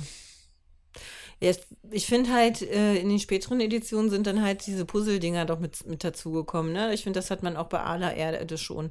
Dass da wird ja auch schon gepuzzelt und gemacht und getan. Zwar nicht so wie bei äh, Odin, aber man muss schon irgendwie gucken, wie man sein Zeug da zusammenfügt. Also es ist auf jeden Fall komplexer als äh, das normale Agricola. Also Ala Erde ist komplexer Ja, ja, als also Agricola. was halt Agricola halt nicht hat, ist halt Gebäude zum Ja. Beispiel. Was halt, wo ich gedacht habe, das wäre immer ein Teil von einem Rosenberg-Spiel, das war bei Agricola nicht. Bei Agricola baust du halt einen Bauernhof, Ja. einen, einen einzelnen Hof auf. Du kannst das Gebäude ein bisschen erweitern, das Wohnhaus, aber that's it. So, es geht einfach darum, einfach im gleichen Maße möglichst viel Waren zu produzieren und dann über die Karten noch vielleicht irgendeinen Vorteil zu generieren ja. ähm, aller Erde und viele andere Dinge, auch Nussfjord, wo, wo du halt einfach Platz freispielen musst auf dem Board, wo du es dann bebauen kannst mit Gebäuden und so. Das ist dann was später. Ist für mich aber noch nicht das Puzzle-Ding. Das Puzzle-Ding ist halt echt so ab Odin Ja, mit, mit der Trilogie, die dann gekommen ist. Cottage Ja, ja. Garden, Indian Summer und äh, Spring irgendwas. Meadow. Spring Meadow. Da wird es halt wirklich puzzelig. Ähm, hat, auch, hat auch dazu geführt, dass ich nochmal eine Runde Odin gespielt habe, was ich wieder verloren habe. Ich habe eine unfassbar schlechte Quote bei Fest für Odin gegen die Nicole. Es macht, es frustriert mich. Ich weiß gar nicht, wie ich so schlecht sein kann in diesem Spiel. Aber sie spielt sehr viel Auswandern. Und dann verliert man einfach. Naja. Irgendwann werde ich sie nochmal besiegen. Ja, soviel zu meinem Rosenberg-Blog. Ähm, da haben wir das Stündchen auch schon voll. Sollen wir direkt mal zu Expeditions wechseln oder hat jemand noch was? Nein? Vielleicht? Ich bin raus. Günther überlegt noch? Ja, ähm, ich habe mit Brigitte Cascadia Landmarks gespielt. Ah ja, das ist bestimmt interessant. Genau, und das normale Cascadia, das ist ja so, dass man ähm, äh, der Mitspieleranzahl entsprechend viele Plättchen parat legt äh, und dann äh, werden vier Plättchen in die Auslage gelegt und da kommen vier Holzscheiben zu. Auf den Holzscheiben sind Tiere abgebildet und man puzzelt immer ein man nimmt sich mal ein Plättchen und einen Holzstein aus der Auslage und puzzelt das an. Es gibt äh, fünf Wertungskarten, die ausliegen. Dementsprechend äh, kriegt man nachher Siegpunkte, wenn man die Voraussetzungen erfüllt, dass so gepuzzelt hat, dass das funktioniert. So, jetzt kommt Landmarks dazu. Äh, das hat eine Erweiterung, mehr Plättchen, dass auch ein fünfter und ein sechster Spieler mitspielen können. Und es ge- hat dazu ähm, Sonderregeln. Ich weiß jetzt nicht, ob wir mit allen gespielt haben. Auf jeden Fall diese Landmarks sind äh, zusätzliche Karten. Und da werden der Spieleranzahl äh, entsprechend äh, viele ausgelegt. Also jetzt für Brigitte und mich nur zwei. Und da gibt es auch noch so Holzklötzchen, ähm, sag ich mal, für jede Landschaft angepasst entsprechend, dass sie passend aussehen. Und wenn man zum Beispiel fünf ähm, Steppenlandschaften aneinander gepuzzelt hat, dann darf man auf das fünfte äh, Steppenfeld kein äh, Tierchen legen, sondern muss da eine Landschaft draufsetzen.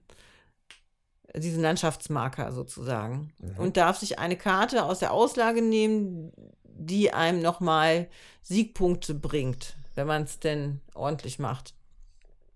Ja, da sind dann so Sachen drauf, äh, jeder Fuchs im Wald gibt dir nochmal einen zusätzlichen Punkt oder jeder Hirsch im Wald gibt dir nochmal einen zusätzlichen Punkt oder äh, du kriegst sechs Punkte und für jede Landschaft äh, dieser Art, die du angefangen hast, wird ein Punkt abgezogen oder äh, ein Punkt für jede Landschaft dieser Art, die du grundsätzlich irgendwie verpuzzelt hast, sodass man da also nochmal Punkte drüber machen kann. Mhm. Ähm, genau. Sodass dann nochmal zusätzliche Punkte eingeführt werden. So. Und es gibt auch noch mal ein paar Zapfen und so. Also wie gesagt, dass fünf und sechs äh, äh, Spieler mitspielen können. Und es gibt auch zusätzliche Wertungskarten. Für mich hat sich das jetzt angefühlt, also ich wollte das gerne ausprobieren, weil äh, ich muss sagen, ich spiele Cascadia mit, wir haben es aber nicht in der Sammlung, weil ich finde das Spiel an sich so ein bisschen belanglos. Ja. Also, äh, ich finde, das ist ein gutes und auch komplexes Puzzlespiel, aber es ist mir, es ist so eine Mischung zwischen komplex und äh, ja, kompliziert würde ich nicht sagen, aber zu viel Zeug, worauf ich achten muss. So, es, ja, es ist, nee, noch nicht mal, es ist kein Guckspiel, aber es ist zum Puzzeln her, es ist nicht, finde ich, nicht explizit fordernd Mhm. als Puzzlespiel, dafür aber schon wieder so komplex, dass ich denke, das hat keinen Mehrwert. Also wenn ich jetzt Nimalia oder Cascadia vergleiche, würde ich immer zu Nimalia greifen, Mhm.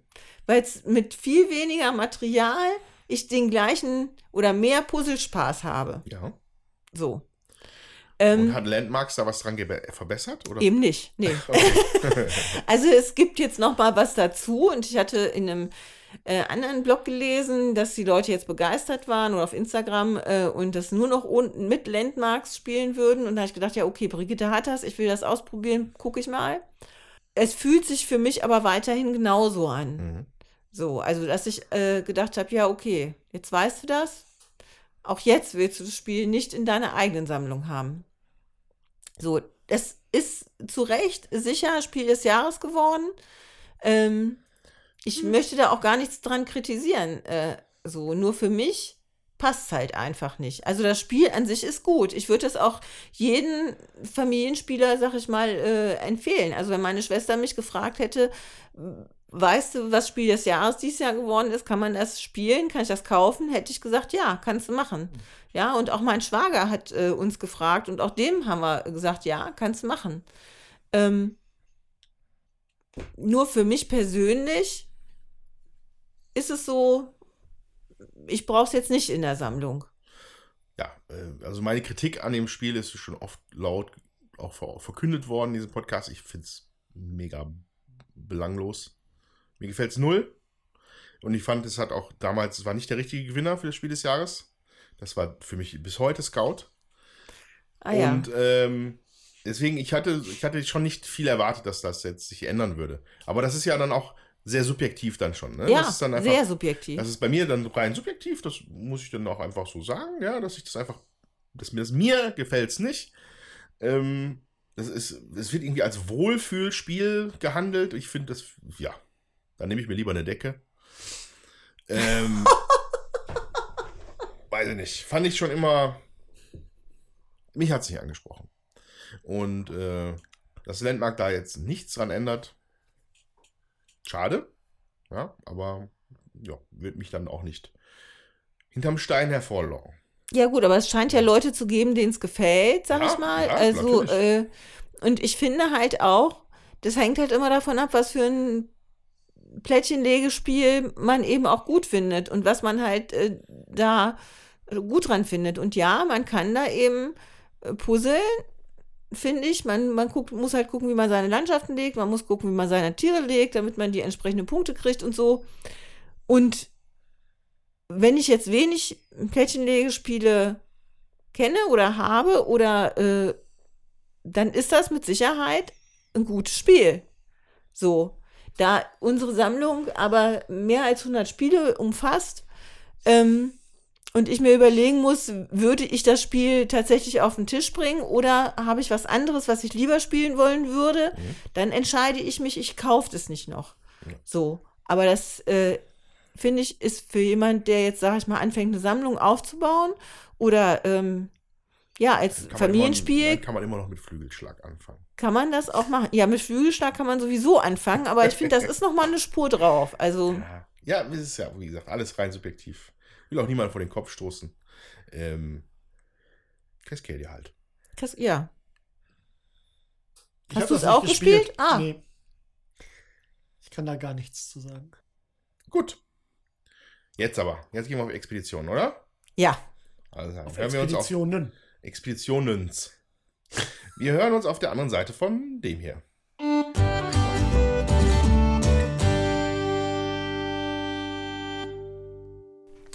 So, liebe HörerInnen, wir sind wieder zurück von unserer Expedition in den hohen Norden. Äh, der Tunduska-Meteorit wurde gesucht und beschaut und gemacht und getan. Ähm, aber bevor wir in die Regel einsteigen, lass uns doch erstmal einen grundsätzlichen Überblick geben. Was ist überhaupt Expeditions? Ähm, Expeditions ist äh, das diesjährige Spiel von Jamie Stegmaier, richtig? Ja. Ja, Also jetzt, wo ihr es hört, letztjährige Spiel, ja, frisch im neuen Jahr. Und es lebt, es lebt und atmet das Scythe, Scythe-Setting. Ja? Also es ist wieder diese alternative Realität, äh, wo Leute irgendwie in, im kalten Winter mit Max herumlaufen. Ähm, aber da darüber hinaus sind die Ähnlichkeiten zu Scythe eher gering, würde ich sagen. ja, also ich würde sagen, es ähnelt sich eigentlich nur darin, dass es auch ein bisschen ähm, Action Selection ist, so wie Scythe auch, Mhm. und dass die Ikonografie ähnlich ist. Ja. Das, Ansonsten würde ich sagen, tun sich die beiden da nicht viel. das stimmt. Man hat halt auch Sterne. Das ist, finde ich, auch noch mal ähnlich. Ja, Und auch die äh, Hauptcharaktere, mit denen man spielt, das sind die gleichen wie in Size. ja, aber mechanisch sind da Welten zwischen. Ja, ja, aber äh, ne, das ist ein, die einzige Anlehnung, ne, Ja. finde ich. So. Ja. Genau. Ich weiß nicht, ob es noch. Gibt es eigentlich noch andere Sachen, die im Scythe-Universum? Da gab es auch ein Computerspiel, meine ich, oder? Nur mal so aus. Nicht auch irgendwas im Computerspiel? Iron Harvest oder so? Ja, Iron Harvest ist ein äh, Real-Time-Strategy. Das ist immer auch dieses Setting, ne? Ist genau das Setting, genau richtig. Ist äh, schon lange auf meiner Steam-Wunschliste, aber Also das Scythe, das Scythe. Universe wächst und wächst. Langsam aber beständig. Jo, äh. Wo fangen wir an, Ben? Ja, ich würde sagen, wir ähm, reden erstmal ein bisschen über das Board in Anführungszeichen, weil eigentlich ist es ein sehr modulares Spiel, was aber trotzdem unfassbar viel Platz auf dem Tisch wegnimmt. Ja. Ähm, gestaltet ist das Board durch sechseckige und sechsseitige äh, Plättchen, die ausgelegt werden, die aber schon mh, sehr großzügig von Bierdeckelgröße, würde ich sagen. Bierdeckelgröße, ja, Bierdeckelgröße ist gut. Und die bilden dann das Spielfeld. Die werden nach einem bestimmten Muster ausgelegt. Es gibt äh, Starterregionen, es gibt so zentrale Regionen, es gibt die nördlichen Regionen. Und die werden nach einem bestimmten Muster ausgelegt, die dann in der Mitte Freiräume lassen für die Kartenauslage, die offene Kartenauslage, aus der man Karten kaufen kann. Ähm, dazu gibt es dann, äh, ich finde, relativ wertig aussehende Holzmarker und Holzmiepel. Ähm, und große Macs, wer die Macs von Scythe Original kennt, wird das wiedersehen, äh, wiedererkennen können vom Stil her. Ähm, die sind aber wirklich, die sind, also, Ja, locker mal doppelt so groß. also die sind ja mindestens doppelt so groß. Ich würde sagen, Space Marine Höhe mindestens, wenn nicht sogar ein kleines bisschen größer. ja. Ähm, also dreieinhalb. Also das Ding, was, was du, ja, das was, sind das, schon was du, vier bis fünf vier bis fünf Zentimeter. das. Ding, was du da gespielt hast, könnte auch tatsächlich von Warhammer so eine Ork. Ork Ja, Ding genau, sein. richtig stimmt. Das könnte so ein Orkläufer sein. Ja. In der Größe passt das. Äh, ja, also es sieht wirklich, ich finde, die Tischpräsenz ist sehr gut. Dafür, dass das so ein modulares Spiel ist und man sich denkt, ach, man baut nur ein bisschen auf, nimmt es dann doch sehr viel Tisch weg. Im positivsten Sinne. Ähm, ja. Ich zum, möchte noch jemand zum Aussehen was hinzufügen? Ja, ich finde, es ist halt relativ düster gestaltet, wie diese Welt eben auch äh, ist, sag ich mal. Aber es ist schon alles recht stimmig. Also die auf diesen Bierdeckelgrößen, da kann man die Symbole schon gut erkennen. Was äh, ich, man hat halt auch Karten, die dazwischen gelegt werden, sag ich mal, ähm, in Löcher, also in frei gehaltene ähm, Areale. Diese Karten die muss man schon immer tatsächlich zur Hand nehmen, um ja. lesen zu können, was da überhaupt draufsteht.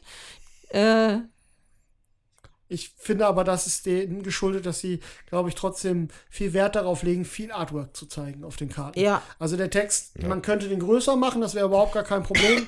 man könnte auch die Ikonografie auf den Karten ein bisschen größer machen, aber um das Artwork zu zeigen, schon ein bisschen größer. Ich finde, es ist düsterer als Scythe, aber das passt ja zu dieser Tunguska-Story, die dahinter mhm. steckt, wo dann die Verderbnis auftaucht, was so ein bisschen Cthulhu-artige Anleihen hat. Wenn ich hier mal kurz äh, eine Karte zitiere, den Leviathan Schwächen ist äh, eine Karte, die ich habe. Ist ähm, zwar so ein Meerestier, aber es, schon, es hat schon so äh, Cthulhu-Vibes, würde ich sagen. Ja, die kommen bei mir nicht gut. rüber, aber ähm, äh, ja, also ich finde, man muss die Karten tatsächlich äh, er sieht schon sehr ungesund aus, der Man. Ja, das stimmt. Aber man muss die Karten halt äh, in die Hand nehmen, damit man ja. sie tatsächlich ja. lesen kann. Das heißt, bei drei oder vier Spielern am Spiel, es werden neue Karten aufgelegt. Entweder nimmt sich tatsächlich einer die Karten und liest sie vor oder äh, jeder schaut. Ne? Was ein bisschen größer ist, ist, ob das ein Auftrag, Meteorit oder ein Artefakt ist. Dann kann man schon mal ein bisschen überlegen, ob die Karte einen jetzt tatsächlich interessiert oder nicht. Das ist, äh, sieht man deutlich, aber ansonsten muss man es halt in die Hand nehmen und lesen. Das finde ich persönlich äh, etwas störend. So, es äh, mindert jetzt den Spielspaß nicht unbedingt, aber ich finde, es ist erwähnenswert. Ist, ja. ja grund grundsätzlich ist das auch ein, also neben einem explorativen Anteil, dass man halt so einen, einen Hex, aus Hexfeldern bestehenden Spielplan nach und nach aufdeckt, wie man das so aus sogar aus 4X-Sachen kennt, ja, theoretisch, ähm, ist das Ganze auf jeden Fall deutlich kartengetrieben. Ja. Ja. Ähm, zusammen mit der Action Selection, wobei ähm, die Actions beschränken sich tatsächlich auf vier Sachen. Ja. Im Kern, ja. Im Kern auf Bewegen, Spielen, Sammeln und Rasten. Mhm. Und bei dem Spielen und bei dem Sammeln, da kommen halt die, die verzweigten Mechaniken rein, weil mit Sammeln macht man das, was auf dem Plättchen abgebildet ist. Und mit Spielen nimmt man eine Karte von seiner Hand. Was effektiv zwei unterschiedliche Worker-Placement-Mechanismen in einem Spiel sind. Ja. Weil man einmal guckt, wenn man sammelt, äh, aktiviert man die Fähigkeiten auf dem Ort, an dem man ist. Das heißt, man muss seinen Mac an einen bestimmten Ort platzieren, wo man hin möchte. Das wäre ein Arbeiterplatziermechanismus. Und wenn man Karten ausspielt, sind da immer Marker für Arbeiter. Miepelchen, die man sich besorgen kann. Und ähm, um die Karten vollständig aktivieren zu können, muss man auch einen Miepel drauflegen. Auch da hat man dann eine gewisse Form von äh, Arbeiterplatziermechanismus. Und ähm, sind aber zwei Systeme, die gut nebeneinander funktionieren. Und da muss man sich einfach, muss man dafür sorgen, dass man sich gut abstimmt. Ja, aber es ist auch ein Wettrennen und ich finde, das darf man auch nicht außer Acht lassen. Ähm, es geht darum, Sterne zu platzieren, vier Stück. Wer das als erstes schafft, ähm, leitet sozusagen das Spielende ein. Dann ist jeder halt noch mal einmal dran. Und da geht es wirklich darum zu gucken, was will ich machen, wie mache ich, versuche ich meine Siegpunkte zu generieren und wie ähm, versuche ich am schnellsten fertig zu werden. So. Ja. Ja, lass, lass uns doch jetzt einfach tatsächlich so äh, eine Ebene tiefer steigen vielleicht anhand der Action Selection mal äh, loszulegen. Ähm, grundsätzlich beginnt das Spiel, dass der Mac, also man startet die Expedition, die man leitet, wird halt repräsentiert durch den Mac, mit, an dem alle arbeiten und mitlaufen, sozusagen. Ja? Die Arbeiter sind an Bord. Und er startet im Modus Rasten. Ja? Er ist gerastet, wenn das Spiel startet. Ähm, danach, also wenn man dann seinen Zug beginnt, darf man alle drei der möglichen Aktionen machen. Man darf den Mac bewegen, man darf den Eck, äh, den Eck, den Eck, Heck-Mac am Bratwurst-Mac. Nee, Heck-Mac am Bratwurm-Eck. Aber man darf den Mac, ja, den Mech, kannst du auch sagen. Bewegen. Bewegen, man kann eine Karte spielen und man kann sammeln gehen auf den Feldern. So, bewegen an sich ist relativ unkompliziert hier. Man hat 1 bis 3 Bewegungspunkte. Jutta hatte 1 bis 4, weil sie einen speziellen Mech hatte. Ähm, dabei ist zu beachten, dass man nicht auf Felder darf, wo jemand steht. Stehen bleiben darf. Also Stehen du darfst bleiben darf, die ja. überqueren, du darfst da nicht stehen bleiben und wenn du auf ein unentdecktes Feld kommst, deckst du das auf und musst deine Bewegung auch beenden. Genau. Das ist relativ unkompliziert. Ich habe irgendwann mal auch so ein, so ein Meteoriten-Ding gesehen, da, wo man hätte teleportieren können, wenn Ja. man einen grünen Mac, äh, einen grünen Arbeiter gehabt hätte. Ähm, aber ja, also das ist ziemlich straightforward. Ähm, die zweite Aktion spielen. Wie gesagt, da wird es dann schon interessant, die, divers, weil es da auch einen Deckbuilding-Aspekt gibt und einen Engine-Builder-Aspekt, würde ich sagen. Ja, auf jeden Fall. Also, mein grundsätzlich hat man halt erstmal eine Hand von, wie viele Karten hatten wir? Du startest mit, Mit deinem Jungs, ne? Startcharakter und seinem Begleiter. Genau, das waren bei mir Giro, das kleine Äffchen, und äh, Akiko, die, äh, ja, der Charakter, ne? die japanische Faction, die ich gar nicht kenne aus dem Original-Size. Ich glaube, das ist eine Erweiterung, Wind ist drin. oder wie das Ja, das heißt. wird der fünfte Spieler sein. ja, Ja, ich glaube auch. Bei mir waren es Gunther und Nacht und wenn ich mich nicht irre, sind es die Preußen. Prussia? Prus die heißen ja ein bisschen anders. Genau, und ich habe gehabt Matthew und Cäsar. so, und diese Karten sind tatsächlich, für, haben eine relativ hohe Informations- und Mechanikdichte. Ja. Ja, du hast oben links hast du einen Wert von ein, einen von zwei möglichen Werten, den diese Karte verbessert. Und zwar sammelt man in der, äh, auf einer Leiste auf dem eigenen Tableau Stärke. Und ich glaube, das andere ist sowas wie Wissen. Wissen. Wir haben es dann in Faust und Gehirn umgenannt, weil es einfach einfacher zu, einfach zu besser zu sagen und zu merken war. Es gab Fäuste und Gehirne. Ähm, aber das sind zwei Währungen, die man sammeln muss, um sich mit der Verderbnis auseinanderzusetzen. Da kommen wir aber gleich beim Thema Sammeln zu. Also das ist es, was eine Karte erstmal schon mal mitbringt. Ähm, das kann sich bei den Charakteren verbessern. Je mehr Sterne man schon platziert hat, desto mehr von dieser Währung bringen die mit, von dieser Ressource. So, und dazu kommt dann, also wenn man nur diese Karte ausspielt, Punkt, bekommt man einfach die Werte, diesen, diesen Basiswert, ne? so wird Genau. glaube ich, im Spiel genannt. Hier, wenn ich Akiko jetzt ausgespielt hätte, hätte ich zwei Fäuste und ein Gehirn gekriegt. Weil du schon zwei Sterne Weil ich platziert zwei hast. Sterne platziert hatte. Genau. So. Ab da würde dann die Karte von der linken Seite des Boards auf die rechte Seite des Boards wechseln. Die Hand ist immer offen und ist dann eine aktivierte Karte. So, und das macht dann verschiedene Dinge. Maßgeblich in der Karte an sich kann man aber halt noch diese erwähnten Arbeiter einsetzen. Ja, die muss man sich in fünf verschiedenen Farben, kann das sein, besorgen? Äh, ja, fünf verschiedene Farben. Genau, die unten die, die Basisdinger und oben die, die Genau, lilanen blau, Spezialdinger. gelb, rot und grün und lilane, die Genau. Besessenen. Und so ziemlich jede Karte, also ich würde fast sagen, jede Karte, die man ausspielen kann, hat auch diesen Zusatzkicker, dass man noch einen Worker in der entsprechenden Farbe da drauf tun könnte für einen weiteren Spezialeffekt. Und da wird es dann schon Da kommt dann der Interessant. Engine-Builder zum Ziehen. Genau, Also- also, ähm, jetzt mal einfach nur als Beispiel, zum Beispiel, äh, was nehmen wir denn jetzt hier? Ich würde sagen, wir fangen an mit einem Auftrag, weil die haben in der Regel nur, wenn man einen Arbeiter platziert, habe ich zum Beispiel einen Auftrag, da könnte ich einen lilanen Arbeiter draufpacken. Damit dürfte ich dann alle Karten, die schon auf meiner aktiven Seite sind, wieder zurücknehmen, Ja, was sehr wertvoll ist. Und wenn ich damit mehr als drei Karten zurücknehme, würde ich dann drei Siegpunkte, also Geld, was effektiv Siegpunkte sind, kriegen. Das ist ein Auftrag. Dann gibt es noch Meteoriten. Die haben in der Regel, ähm, machen die eine Aktion. Und wenn man schon Meteoriten an seinen Mech getackert hat, kriegt man dann noch mal noch einen kleinen Kicker, noch mal einen extra Bonus. Und dann gibt es noch Artefakte. Die sind, sobald die auf der aktiven Seite liegen und es ein Arbeiter drauf, bringen die einen fortwährenden Effekt mit sich. plus sehr häufig eine Einmalaktion. Plus alle eine Einmalaktion. Die haben alle Ja, eine Einmalaktion. ja. Die Das in macht der die Regel, Artefakte besonders noch. genau, mal. in der Regel ähm, triggert die äh, Sofortaktion hat meistens was mit der fortlaufenden Fähigkeit zu tun. Ja. Ja, weswegen sagte ich gerade antackern? Weil es gibt die Möglichkeit, Karten quasi durchgängig an deinen Mac zu packen. Man kann Aufträge erfüllen. Die bieten dann, wenn man sie, dann muss man zu einem bestimmten Ort und muss in der Regel Ressourcen bezahlen und dann kriegt man einen Effekt und danach ähm, schiebt man die oben, oben unter seinen Mac und hat dann Aufträge erfüllt. Das ist am Ende des Spiels manchmal wichtig, wo wir bei den Sternen sicherlich nochmal zukommen. Dann gibt es Artefakte.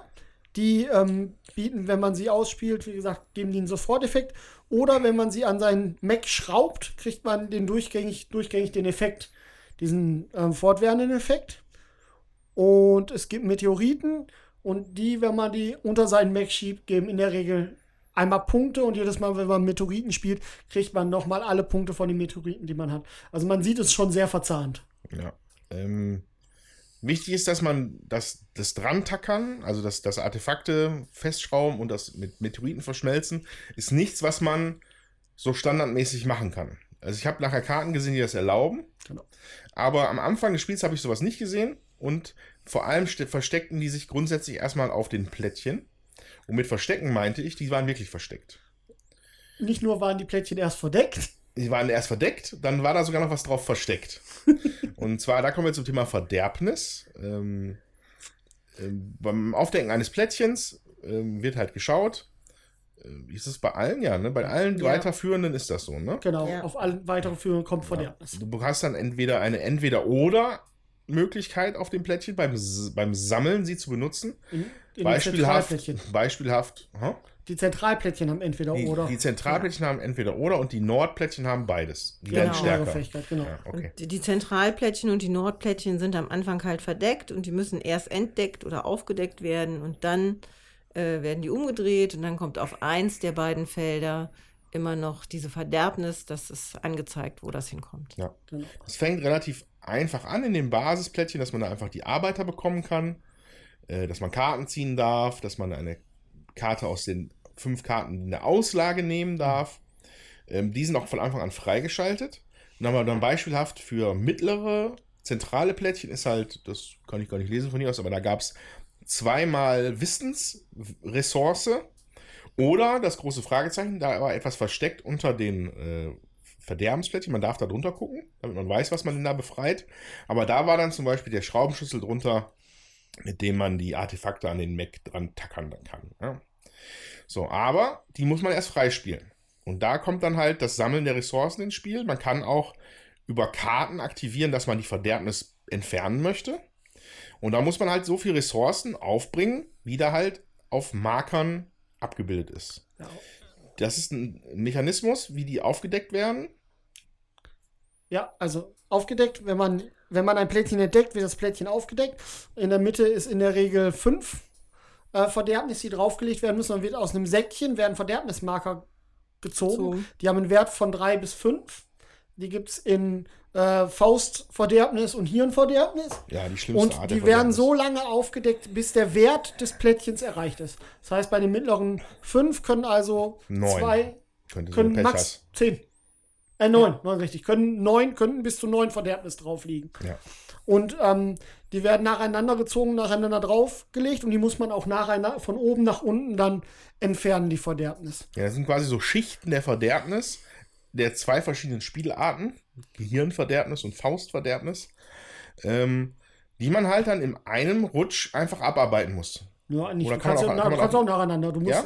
du kannst so lange Verderbnis entfernen, wie du Ressourcen hast, aber du kannst auch nur einen entfernen, nur den obersten. Du kannst aber Ja. nicht, du musst aber, du musst aber zumindest für ein ganzes Plättchen was aufbringen. Genau, richtig. Du Ja. musst immer ganze Plättchen. Man möchte aber in der Regel beide entfernen, weil der Begleiter, den Ja. man hat am Anfang, der bringt die Fähigkeit mit. Und wenn man damit beide entfernt, darf man die darunter liegende Aktion machen. Dann hat man das da unter dem Eis freigelegt und freut sich dann über die erste Montage am Mac oder tatsächlich dann auch im späteren Verlauf die Möglichkeit, Sterne zu platzieren, weil das, das geht am Anfang gar nicht. Ne? Das muss auch erst das muss freigebuddelt werden. werden. Und äh, das war dann halt, ja, es war dann jetzt im Endeffekt großzügig, also war dann okay verteilt. Ich habe erst gedacht, so, oh Gott, das ist alles auf dem link, ganz extremst linken Feldern waren die. Ähm, aber das hat dann, hat dann nicht zu Problemen geführt. Das war dann schon okay. Ja, also in der Zentralregion äh, gibt es ein so ein Sternerfüllungsfeld und ähm, in der nördlichen Region sind es dann drei, sodass im gesamten Spiel dann vier Sternerfüllungsfelder sind. Das ist schon üppig. Für vier Leute geht das gut. Also ich glaube bis zu fünf spielbar, aber es ist auch dadurch, dass man ähm, sich nicht zurück auf sein Feld bewegen darf und irgendwann muss man sich bewegen, weil man Ja, genau, das- genau die Action Selection Man noch kann sich bei der Action Selection, da müssten wir vielleicht einmal dann an der Stelle tatsächlich nochmal einhaken, ähm, nachdem man sich dann diese Anfangsaktion gemacht hat, wo man alles drei machen kann, muss man sich immer für zwei entscheiden. Und man darf, also ne, am ersten hat man bewegen, spielen und sammeln und danach muss man sich dann entscheiden, ob man zum Beispiel nur bewegen und sammeln oder bewegen und spielen macht. Ja. Aber man muss diesen äh, Selection, diesen Action-Marker, den muss man immer verschieben, sodass immer zwei unterschiedliche, äh, immer zwei unterschiedliche Kombinationen hintereinander gespielt werden müssen. Ja, man kann aber auch spielen und sammeln. Man kann auch spielen und sammeln, genau. Also ist dann, aber man muss sich immer entscheiden. Jedes Mal, wenn man dran ist, muss man den Marker anders hinlegen. Und da wäre jetzt so ein, Ja. ich würde mal sagen, ganz entfernter Bezug zu Scythe, wo es ja auch so ist. Wo der auch Ja, immer wechseln aber muss. mit viel Ja, weniger aber Kopfschmerzen. Viel weniger verbunden. Kopfschmerzen, ja. Ist viel einfacher. Genau, zweimal hintereinander rasten geht nicht. Also man kann ein Feld nicht dauerhaft einfach blockieren. Ja, ich meine, du Irgendwann könntest- fängt man an zu latschen. Du musst, ja, du, du kannst einmal nur blockieren. Mhm. Wenn du bewegen blockiert hast, also du könntest danach rasten, dann haust du noch eine Runde raus, aber danach in der Runde musst du dich Ja. bewegen. Ja. Weil du kannst nicht stehen bleiben. Du musst jede Aktion durchführen. Und das führt dann auch dazu, dass wir so, so karawanenartig dann so über dieses Feld da gezogen sind. Ähm, und auch das ist, da baut, da baut sich halt im Endeffekt auch so eine gewisse, so eine Engine auf, ja. Du weißt, wie du, wie, welche Fahrer du läufst, läufst, dann kriegst du an der Stelle die Ressourcen, um zu kämpfen, dann kannst du wieder den Ort aussuchen, wo du dann das umsetzen möchtest. Und so hast du da auch eine modulare, schöne Progression drin. Ähm, ja, die das eigentlich ganz interessant gehalten hat. So. Ja. Sollen wir nochmal auf die einzelnen. Vielleicht nochmal, noch mal, genau, also du hattest ja vorhin einmal drüber geritten mit den Artefak äh, mit den Meteoriten. Also nur nochmal, nur nochmal in aller Deutlichkeit. Ähm, die fängt man an, so nach und nach anzubauen. Man triggert aber auch immer alle bereits angebaut, wenn man einen neuen anbaut. So, und das sind, waren in meinem Fall tatsächlich hier, äh, ja, Siegpunkt, Druckmaschinen sozusagen. ähm, weil die haben dann so Bedingungen wie, ich suche mal schnell einen raus, erhalte einen, einen Dollar, was in dem Fall ein Siegpunkt wäre, pro kontrolliertem Artefakt. Das heißt, du musst deine Hand so aufbauen, dass du möglichst viele Artefakte noch hast, die du aber auch noch nicht angebaut hast. Ja. Wenn du dann einen neuen Meteoriten anbaust, holst du das Maximum an der Stelle raus. Oder hier, der Gründungsstein. Erhalte 1 Dollar pro benachbarte ausliegender Karte. Da habe ich erst gar nicht verstanden, was damit gemeint war. Aber ne, die Auslage der fünf Karten, die gewählt werden können, ist ja in dem Spielfeld integriert. Das heißt, man kann, wenn man sich günstig platziert, da auch bis zu drei Punkte bekommen. Ne? Ja. Ähm, auch das ist dann, fand ich auch ein interessanter Teilaspekt dieser Mechanik, dass man sich da einfach auch positionieren muss. Und genau, und das Schöne war hier, erhalte ein Siegpunkt pro, wo war der? Pro orangenen Verderbnismarker, den du hattest. Ja, der war sehr schön. Der war sehr schön, ja. der gab nämlich ziemlich viele Punkte. Aber Weil- der bringt ja auch nur viele Punkte, wenn du dich vorher darum gekümmert hast, dass du Verderbnis kriegst. Ja. also Genau. es ist, es ist, die haben, also es klingt jetzt so einfach, die Punkte zu kriegen, aber man muss da schon drauf hinspielen, Ja. dass man die Punkte kriegt. Sonst haut man gerne auch mal einen Meteoriten irgendwo drunter und kriegt dann einen Siegpunkt. Yay. Das Ja. bringt, also da muss man schon ein Auge drauf haben. Ja. Ansonsten äh, ist, also du hast, du hast da einfach ein Auge drauf gehabt. Ansonsten produzierst du damit keine Siegpunkte. Ja, man muss schon gucken, dass die Meteoriten dann einem tatsächlich auch Siegpunkte geben. Dazu muss ich allerdings sagen, viele sind ja begrenzt auf maximal drei Siegpunkte. Das sind äh, nicht viele, die einem da äh, unbegrenzt, sag ich mal, Siegpunkte geben. Ne? Hier, ich hatte auch einen pro Person, also pro Person, die mitspielt. Wenn wir jetzt zu fünft gespielt hätten, hätte ich immer fünf Siegpunkte dafür bekommen. Das ist natürlich super. Wir waren jetzt halt zu dritt, also Ja. kriegte ich nur drei. Genau, und dann war auch in unseren Macs war auch so eine gewisse äh, Asymmetrie drin. Ja, also ich habe den Tatanka gef gefahren, ja, oder laufen lassen, der in dem Sinne keine Spezialfähigkeiten hat, aber von allem einen mehr machen kann. Er kann einen Auftrag mehr speichern, er kann ein Artefakt mehr anbauen und er kann einen Meteoriten mehr anbauen. So, und das ist natürlich bei einem kaskadierenden Effekt war das sehr stark. War der einzigste Grund, warum ich so nah rangekommen bin in der letzten Runde, weil ich da einfach nochmal 16 Siegpunkte aus dem Nichts generieren konnte. Ja, das war gut. Weil ich da fünf Slots hatte. Ben, was hattest du? Also ich hatte immer, wenn ich Verderbnis beseitigt habe, habe ich für die erste Verderbnis jeder Farbe immer ein, äh, eine Ressource weniger ausgeben müssen. Also das war schon ganz gut. Das hat dann aus sieben Ressourcen auch gerne mal nur fünf gemacht. Ja. Ja. da die Ressourcengeneration nicht so schnell ist eigentlich, ist, ist das auch schon ein ziemlich guter Vorteil. Dann hast du auch einen ordentlichen Haufen Verderbnis beseitigt. Ja, ich habe 10 Verderbnis insgesamt beseitigt. Was ja entspannte 20 Punkte sind. Da sind entspannte 20 Punkte, genau. Ja, aber und ich hatte, ich darf einen mehr weiterlaufen, den Sumpfläufer. Also sonst darf man sich 1 bis 3 bewegen, ich durfte mich 1 bis 4 be bewegen. Mhm. Ja, was aber auch in der Tat ziemlich stark ist. Ja, Dadurch hat man einfach eine viel größere Auswahl an Aktionen, die man machen Ja. kann.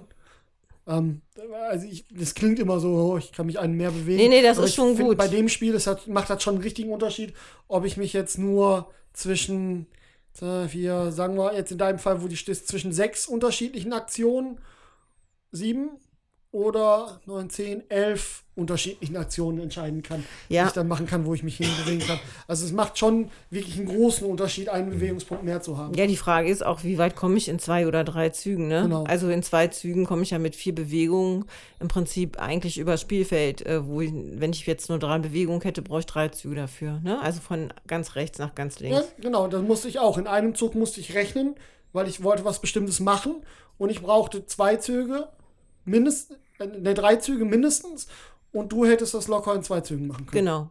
Den mal einfach drüber la- Und das Ja. macht schon einen Und das Unterschied. macht deutlich was aus. Und Jetzt, wo wir euch so einen allgemeinen Überblick gegeben haben über so alle möglichen Teilmechaniken, können wir auch vielleicht nochmal dediziert über die Sterne-Kategorien reden.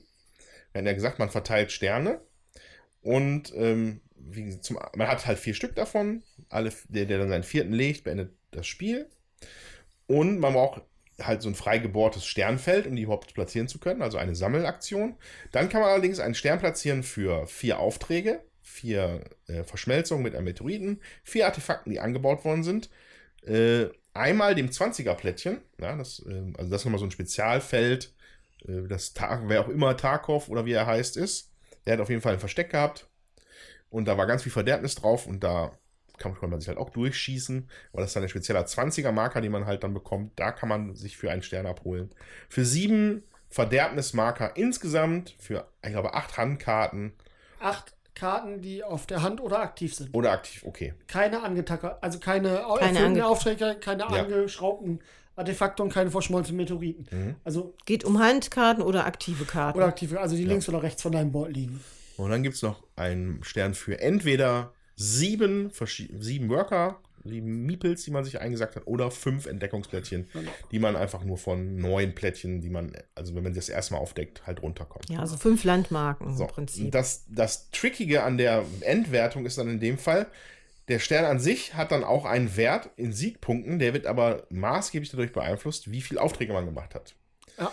Also, wenn man noch null Aufträge gemacht hat zum Zeitpunkt der Wertung, dann bekommt man pro Stern, ich glaube, fünf. Ja, Dann, ich glaube, dann skaliert es auf sechs, acht und zehn. ja. 6, 8 und 10. Ähm, wo Jutta natürlich dann einen äh, netten Grab gemacht hat am Ende mit in den vierten Stern, den sie gelegt hat und dann auch mit voller Ausrüstung, äh, äh, ähm, Auftragsmenge bestückt, bestückt, einfach 40 Punkte eingesackt hat. Das ist ein bisschen tricky, das erinnert mich tatsächlich auch ein bisschen an Thies.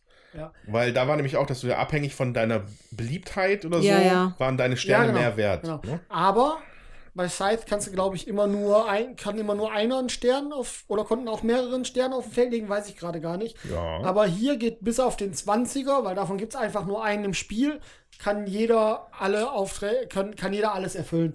Also es könnten alle vier, vier Meteoriten Ich glaube, bei, Thies kann auch jeder alles erfüllen, Ja. nur nicht mehr als einmal. Du Ah, rutscht genau, halt hoch. Genau, kannst nicht mehr als einmal. Außer du bist die Preußen, dann darfst, Dann du, darfst du zweimal, ein, zweimal schießen. kämpfen. Ja. Zweimal für Kämpfen einkriegen. Ja. Sowas.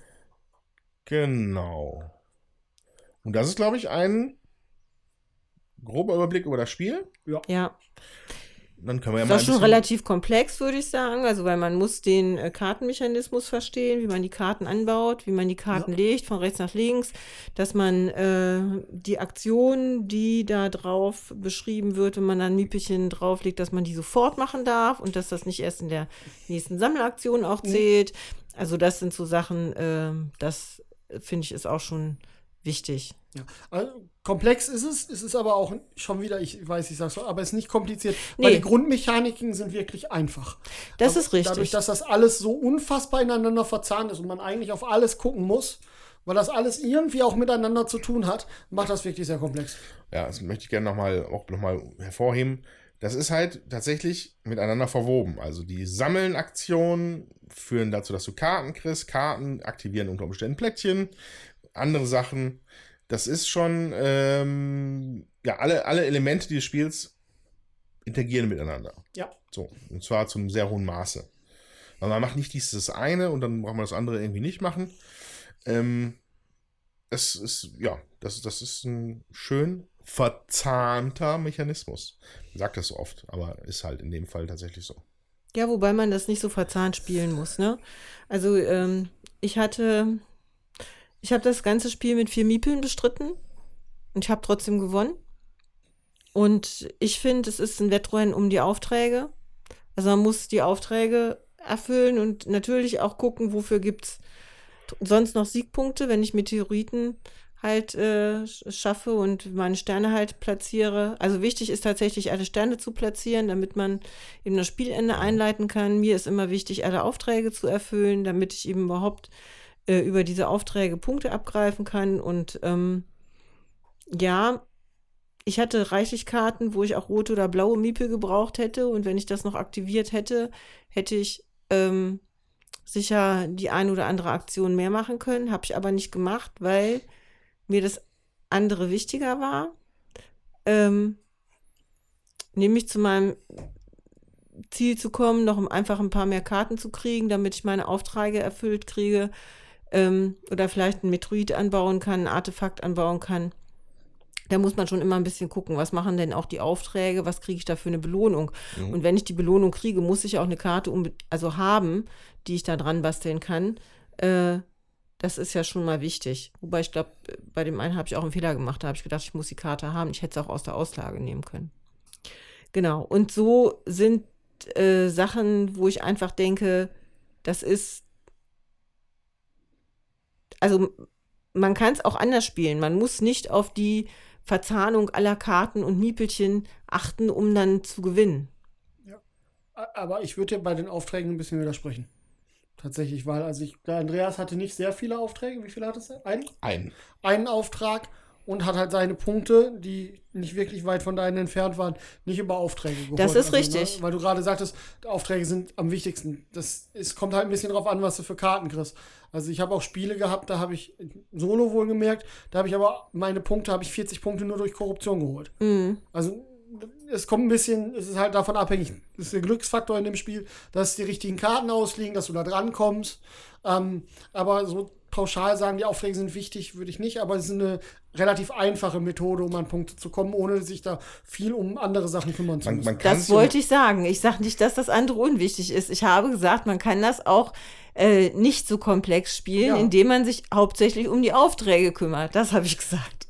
für die Aufträge muss man de facto auch nicht, mh, was man vielleicht erst hätte meinen können, dass so ein Auftrag dann auch beein, be, die, die das Requirement hätte, dass man zwei Sachen verschmolzen hat oder so. Das gibt's nicht. Die, ich, alles, was ich an Auftragen gesehen hat, war einfach nur eine relativ geringe Menge an, Res, an Ressourcen, die du halt abgeben musst. Ja. Ähm, insofern kann man da schon durchrushen. Das geht, glaube ich, relativ zügig, wenn man einfach ein paar Karten zieht, die die Aufträge nimmt. Wobei da der Bewegungs die Be- Bewegungsmechanik dranhängt. Ja. Ja. Die Aufträge kannst du immer nur auf bestimmten Plättchen ausführen. Ja, Und wenn wir da ein bisschen mehr drauf Ja. geachtet hätten, hätten wir auch versuchen können, zum Beispiel die Orte zu blockieren. ja. Man, ich glaube, da hat keiner von uns drauf geachtet. Aber auch da wäre möglich gewesen zu gucken, was hat der andere da an Aufträgen liegen, weil alles offene Informationen sind. ja. Also wo, wo- wo da die Karten einen gewissen Punkt an Zufall mitbringen und die ähm, Orte, wie die verteilt sind, auch einen Zufall mitbringen, ist halt zum Spielen sind alle Informationen Ja. weitestgehend offen. Ja. Aber das ist ein Punkt, den ich gerne nochmal noch mal tiefer beleuchten würde mit euch. Wie findet ihr denn, dass die Informationen alle offen sind? Also ich finde das eigentlich ganz gut. Denn im Zweispielerspiel bist du natürlich konkurrenzmäßig mehr da noch unterwegs als jetzt hier im Dreispielerspiel. Andererseits äh, beschäftigst dich da auch nicht immer unbedingt mit, weil du willst auch gucken, was will ich denn als nächstes machen, wo kann ich denn überhaupt hinlaufen, das im im Zug, wenn die anderen, sag ich mal, dran sind. Ja, also ich beschäftige mich da schon mit meinem nächsten Zug und äh, halte das gar nicht so genau nach, was, was die anderen machen und was ihr machen könnt. Ich freue mich, ach, der steht da jetzt drauf, denn wenn der da rund vor mir da runter geht, äh, dann kann ich da auf jeden Fall in meinem nächsten Zug hingehen. Das waren so Überlegungen, die ich dann hatte. Ja, und nicht, äh, was hat er denn auf seinen Karten alles stehen? Das ist auch so klein und es kann ich überhaupt nicht überblicken. Zwischendurch bin ich mal aufgestanden, Auftragskarten, wie viel sind denn da? Okay, wie viele Aufträge will er vielleicht noch machen? Wie viel will ich machen, Mhm. bis sie fertig sind? Äh, was räume ich denn aus der Auslage raus zum Beispiel, Mhm. ja? Aber äh, sind ja auch wieder Aufträge nachgekommen, ne? Also das, Also ich, ich finde das sehr angenehm. Ich, gefühlt ähm, sind die Sachen, die zufällig sind, stören mich nicht. Also dass diese Orte, die du aufdeckst, aber sobald die einmal aufgedeckt sind, sind das einfach Informationen, die da liegen. ist genauso wie mit den aufgedeckten Karten. So, sobald die aufgedeckt sind, kannst du eine Entscheidung treffen, willst du die Karte haben oder nicht. Danach kannst, kann dir die Karte auch einfach vollkommen egal sein. ja. Dann musst du dich dann nicht mehr drum kümmern. Und ähm, ich finde das ganz gut, dass die Informationen auch alle offen sind, dass du nachgucken kannst, wie viel Verderbnis liegt auf welchem Ort. Es gibt einem die Möglichkeit, immer noch so ein, zwei Schritte in Zukunft zu planen Ja. und aber auch gleichzeitig Alternativen zu überlegen, wenn jetzt irgendjemand seinen Mac da falsch geparkt hat. Ja, Und das finde ich tatsächlich sehr gut. Ich könnte mir vorstellen, dass es auch mal eine Version von dem Spiel gab, wo die Information verdeckt war. Dass Leute ihre Hand hatten, also in Prototypenphase, ne? Ja, Äh, Dass die Verderbnisplättchen vielleicht so memory-mäßig da auch irgendwie liegen, dass man die verdeckt hat. Äh, wäre nochmal ein anderes Spielgefühl. Grundsätzlich bin ich ein Fan davon, dass das auf dem Brett alles offen war. Dass die Hand offen war, fand ich erst nicht, also war nicht intuitiv, fühlt sich jetzt nicht richtig an für mich. Weil ich da gerne natürlich, oh, hier, oh, ich habe hier noch so einen geilen Meteorit, oh, mm, mm, so ein bisschen rumklamüsern wollen würde. Ähm, während, und dann, dann fand ich das so ein bisschen irritierend, dass die Leute mir dann auf meine Hand starren im Endeffekt. Wobei es jetzt, glaube ich, keine Auswirkung hatte. Ähm, ihr hattet beide gesagt, als ich euch gefragt habe, warum ist das überhaupt? Ja, dann zum Beispiel, welche Miepel man einem wegnehmen kann. Fände ich ja mega assi. Fände ich total blöd. Würde mich total nerven, wenn mir jemand den letzten Miepel der Farbe wegnimmt, weil er das auf meiner Hand gesehen hat. Das liegt aber in meinem Spielertypen, dass ich das dann einfach blöd fände. Und auch, auch bei anderen Spielern nicht machen würde. Ja. Ja, aber also es ist ja auch ein bisschen, wie schnell muss ich an Ressourcen kommen, die gegebenenfalls weggehen. In einer Drei-Spieler-Partie, wir haben noch von allen Miepeln was da drin liegen. Es war überhaupt gar kein Problem, an irgendwelche Miepel zu kommen. Wie viele sind denn da drin? In, Äh, jeweils zehn von jeder Farbe. Ich kann mir vorstellen, dass je größer die Gruppe, desto mehr muss man da auch ein bisschen drauf achten, dass man zumindest die Miepel, die man braucht, schnell sich auch schon sammelt. ja. Ja, das ist jetzt vielleicht, ich habe am Anfang mehr, bin ich viel darauf gegangen, mir die Miepel schon mal erstmal zu ottern. Das war nicht die richtige Taktik offensichtlich. Oder nicht die richtige Strategie. Ja. Ähm, weil ich bin schnell auf viele Miepel gegangen, ohne die Handkarten dafür zu haben. Und dann kamen leider keine Karten in meiner Farbe. Das war ein bisschen, das war, war doof, aber ist halt, ist bei so Kartenspielen einfach. Ja. Ähm, Ist, das, ist die Gewichtung der, weißt du das vielleicht aus dem, aus dem FF, wie die Gewichtung der Farb, Farbkarten ist? nee, absolut nicht. Kann ich dir nicht Ich sagen. würde mal annehmen, dass sie gleich proportional ist. Ähm, aber ich hatte zum Beispiel, ich habe halt versucht, mein erster Instinkt war, versucht dir für jede, für jede Farbe was zu besorgen. Weil, mal gucken, was kommt. So, dann hatte ich aber irgendwie nur gelbe Karten auf der Kralle. Und ich we- ich weiß nicht, ob das jetzt ein Zufall war, ob das einfach von der Gewichtung ist. Ich glaube es nicht, dass es von der Gewichtung ist. Ich denke, es war Zufall oder dass sie mir einfach angesprochen haben mit ihren Fähigkeiten. Und auch wie der Leader natürlich, mit welcher Farbe der getriggert Ja, wird. Das ja. ist natürlich auch wichtig. Meine war gelb-blau. Ich- Meine sind rot-grün gewesen. Ich hatte gelb, Ja, guck mal. Also die sind schon mal immer dann zweifarbig. Die schie schieben einen dann schon in so eine Richtung. Äh, man möchte, also ich, ich könnte jetzt noch nicht sagen, was man optimal, also manchmal war auch, hatte ich auch das Gefühl, dass es ganz viele gelbe wäre total super gewesen. Aber andererseits hast du dann auch irgendwelche Karten, die, die, die, der Nutzen, der dadurch rauskommt, wenn du einen Miepel da drauflegen kannst, der ist enorm. Ja, Also teilweise ermöglicht er dir überhaupt erstmal eine sinnvolle Aktion zu machen für das Spiel. Ja, Ja, also das, wenn man keinen blauen Miepelchen hätte für den äh, Giro, hier meinen Affen, der dann halt äh, Verderbnis entfernt, der, was macht er nur mit einem blauen Miepel? Sonst geht- macht er das nicht. Sonst gibt es einfach nur ein bisschen Ressourcen. Und ähm, also ja, weiß gar nicht, wo ich jetzt drauf hinaus wollte. Aber Ja, aber tatsächlich wäre das so das Einzige. Ansonsten guck, also da man nicht viel Interaktion miteinander hat, hm? Ist, ich glaube, das, was die offene Hand in Wirklichkeit wirkt, du kannst gucken, welchen Ort blockiere ich vielleicht, damit jemand seinen vierten Auftrag nicht machen kann. Das wäre eine Möglichkeit, da zu gucken, oder welchen Miepel, aber da hat sich dann auch erschöpft. Ich glaube, es gibt ein, zwei Karten, die darauf Zugriff nehmen, was ein anderer auf der Hand hat, weil man dann da eine Aktion von machen kann, aber das war es auch schon. Und ähm, deswegen, ich, also ich finde das auch gar nicht so schlecht, dass man nicht die ganze Zeit die Karten in der Hand hält. Ja. Die liegen auf dem Tisch und da musst du dich nicht drum kümmern. Dann kannst du immer, wenn du dran bist, gucken. Ähm, ich finde, das ist ganz okay. Aber ich, wenn ich hier so rüberschiele, ich könnte jetzt dein, auf deine Hand maximal die Farbe des Meeples erahnen. Ja, also man muss dann Den schon Text aufstehen. könnte man auf gar keinen Fall Ja. Lesen. nee, den Text nicht. Ja, und, äh, man sieht halt, ob es ein Auftrag ist, das kann man vielleicht auch noch sehen, ne, weil da ein Herzchen drüber ist, das kann man dann in der Symbolik sehen. Aber ansonsten ähm, hat man da nicht viel Möglichkeit. Die Zahl vom Auftrag ist auch, finde ich, relativ groß. Das kann man auch noch Ja. sehen. Aber was die Aktionen einzeln machen, Zahl vom Auftrag heißt der Ort, an dem man sie genau, ausführen muss. genau. Ja. der Ort, wo der hinkommt, das kann man noch sehen. Ja, das ist tatsächlich so eine, so eine High-Level-Information, die wertvoll ist. Ja. Gerade wenn wir halt verhindern wollen, dass Jutta nochmal ihren vierten Auftrag macht oder so, könnte man als erfahrener Spieler da mal rüberlinsen, wo denn da der nächste Auftrag wäre. Und dann kann man sich ja schon mal so grob orientieren, wenn sie dann loswetzt. Ja. Dann hätte sie mit ihrem Sumpf, Sumpfschreiter uns immer noch überholt. Aber Ja, wobei ich, äh, mein letzter Stern war auf ähm, Meteoriten und nicht auf die Aufträgen. Ja, aber das hätte man vielleicht vorher schon versuchen können, zumindest sich zu behindern. Ja, Also ich, man, man, man kommt sich wenig in die Quere, außer dadurch, dass man Orte blockiert. Ja. Und gegebenenfalls Karten rauszieht, die jemand anderes hätte haben wollen. Ansonsten ist die Interaktion zwischen den Spielern sehr gering. am Anfang fand ich das übrigens sehr bemerkens, also sehr auffällig, das Blockieren. Wenn man lo- losläuft unten von dem, von dem Ding, ja, dann gefühlt sind, teilt sich das dann der Weg in drei Wege, die man halt geht. Ja, weil alle haben ungefähr die gleiche Reichweite und dann steht da halt einer im Weg und dann musst du halt einen anderen Weg wählen, der das halt auch noch so aufgefächert ist. Ähm, ich wäre lieber in Richtung Meeples gelaufen am Anfang. Okay. Aber wa- was ich daran gut finde, ist, das führt aber dazu, dass schnell viel aufgedeckt wird. Und dass dann, also die Nordregionen, die bleiben ein bisschen länger unentdeckt, aber du hast dann recht schnell viele verschiedene Orte zur Auswahl, wo du hingehst und kannst einfach viel mehr Sachen machen. Ich glaube, das ist schon ganz gut gemacht, dass die Anfangsregion so beengt ist. Ich glaube, mit fünf Spielern hättest du von den Anfangsgebieten ähm, fast alle bedeckt, wenn nur Leute auf Anfangsgebiete gehen würden. Äh, und ich finde, das ist ganz gut gemacht, weil da musst du einfach, du musst eine Expedition starten, weil du kannst nicht einfach stehen bleiben, sondern du musst irgendwie raus und dann auch mal auf gut Glück irgendwo hinlatschen. Mhm. Ja. Mhm. Aber ich glaube tatsächlich, das Konfrontative wird stärker, je mehr Spieler drin sind. Wie findet ihr es denn vom Spielgefühl her? Weil ich glaube, wir haben jetzt genug über die Mechanik gesprochen und was man so machen kann, aber so das Spielgefühl ist, ähm, denke ich, für unsere Hörer ja auch interessant.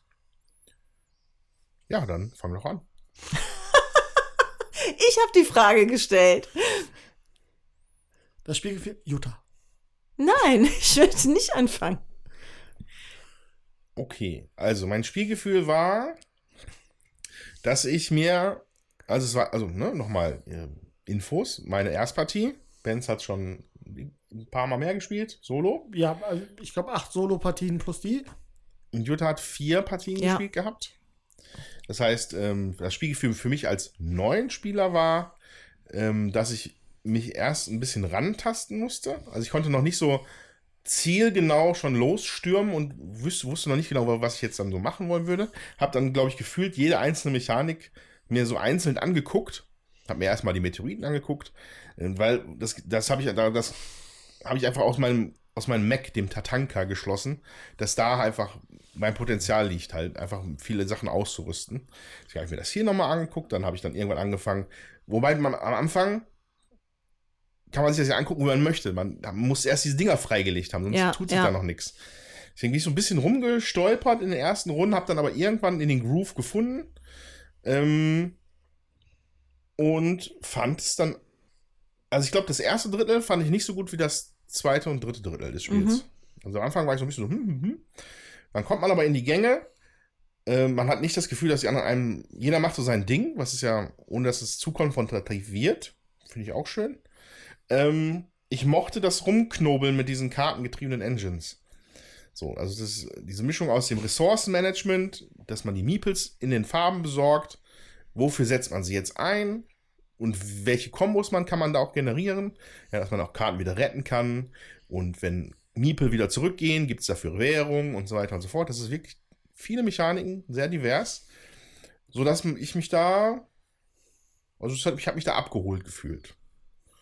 So, und ähm, auf der anderen Seite finde ich, ist es ein relativ, für mich, müsst ihr mal sehen, sagen, wie ihr das findet, ich finde es ist ein relativ abstraktes Spiel für die Idee, dass wir eine Expedition machen. Ja. Ich hätte jetzt eher gedacht, das ist so ein bisschen was so Storytelling-mäßig. Man kennt es ja auch Salve, diese Karten, ne?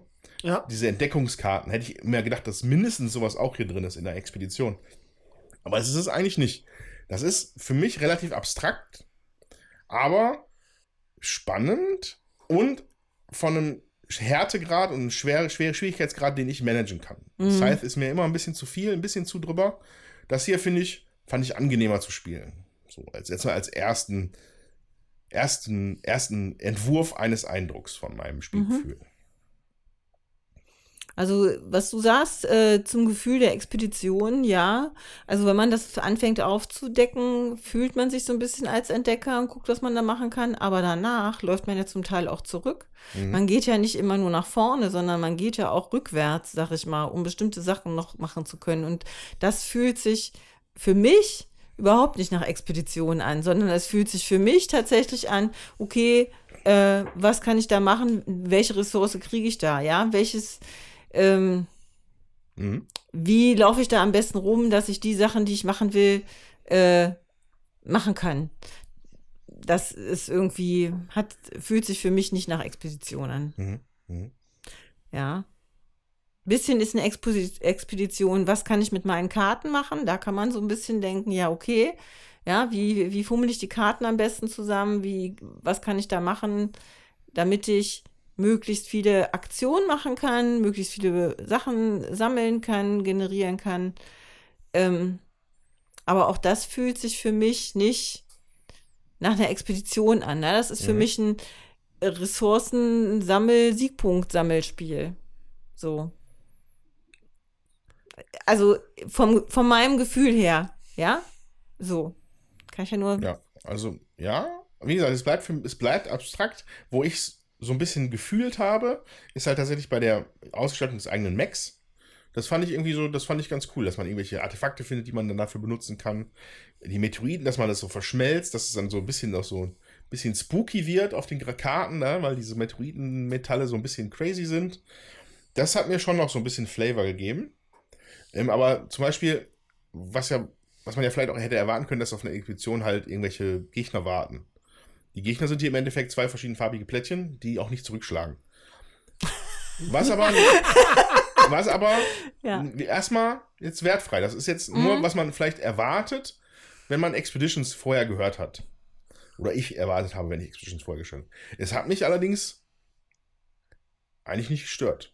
Mhm. Weil ich das von der Mechanik halt einfach so spannend fand. Aber es ist halt jetzt, finde ich, nicht das, das flavormäßige Spiel, was mich jetzt so irgendwie total reingezogen hätte. Wie ein, keine Ahnung, Seven's Continent oder so, wo man Mhm. wirklich was, so, da habe ich so, so eher so ein Expeditionsgefühl. Ja. Ähm, mir, ich habe größtenteils unten auf die äh, Sammelaktion geguckt und weniger auf den Namen von den Plättchen.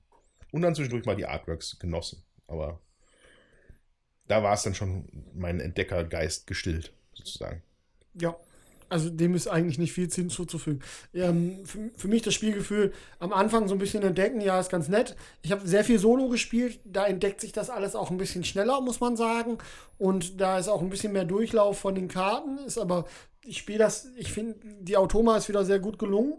Also die, die, äh, ähm, es ist wenig Verwaltungsaufwand und man hat trotzdem das Gefühl, dass man da was tun muss, um zu gewinnen. Ähm, ich, also mir gefällt es mechanisch einfach total gut.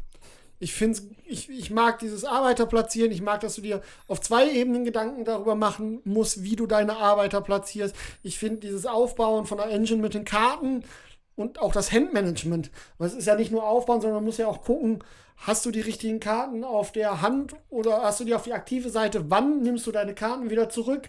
Wie managst du das? Und ich, also mechanisch gefällt mir das wirklich richtig gut. Der Flavor ist ein bisschen vernachlässigt. Ich finde, es sieht total schön aus, deswegen kann man das schön hinlegen. Man kann das schön spielen, die Bilder sind nett, man kann sich die Karten mal angucken, aber ähm, so eine richtige Expedition hm, finde ich auch schwierig. Ja, aber auch finde ich in den Karten. Also man kommt schwer an Karten, das ist nicht so einfach. Man kann zufällig welche ziehen, manchmal kann man sich welche aussuchen, die neben einem bestimmten äh, Plättchen liegen. Da kommt es ja nicht immer drauf.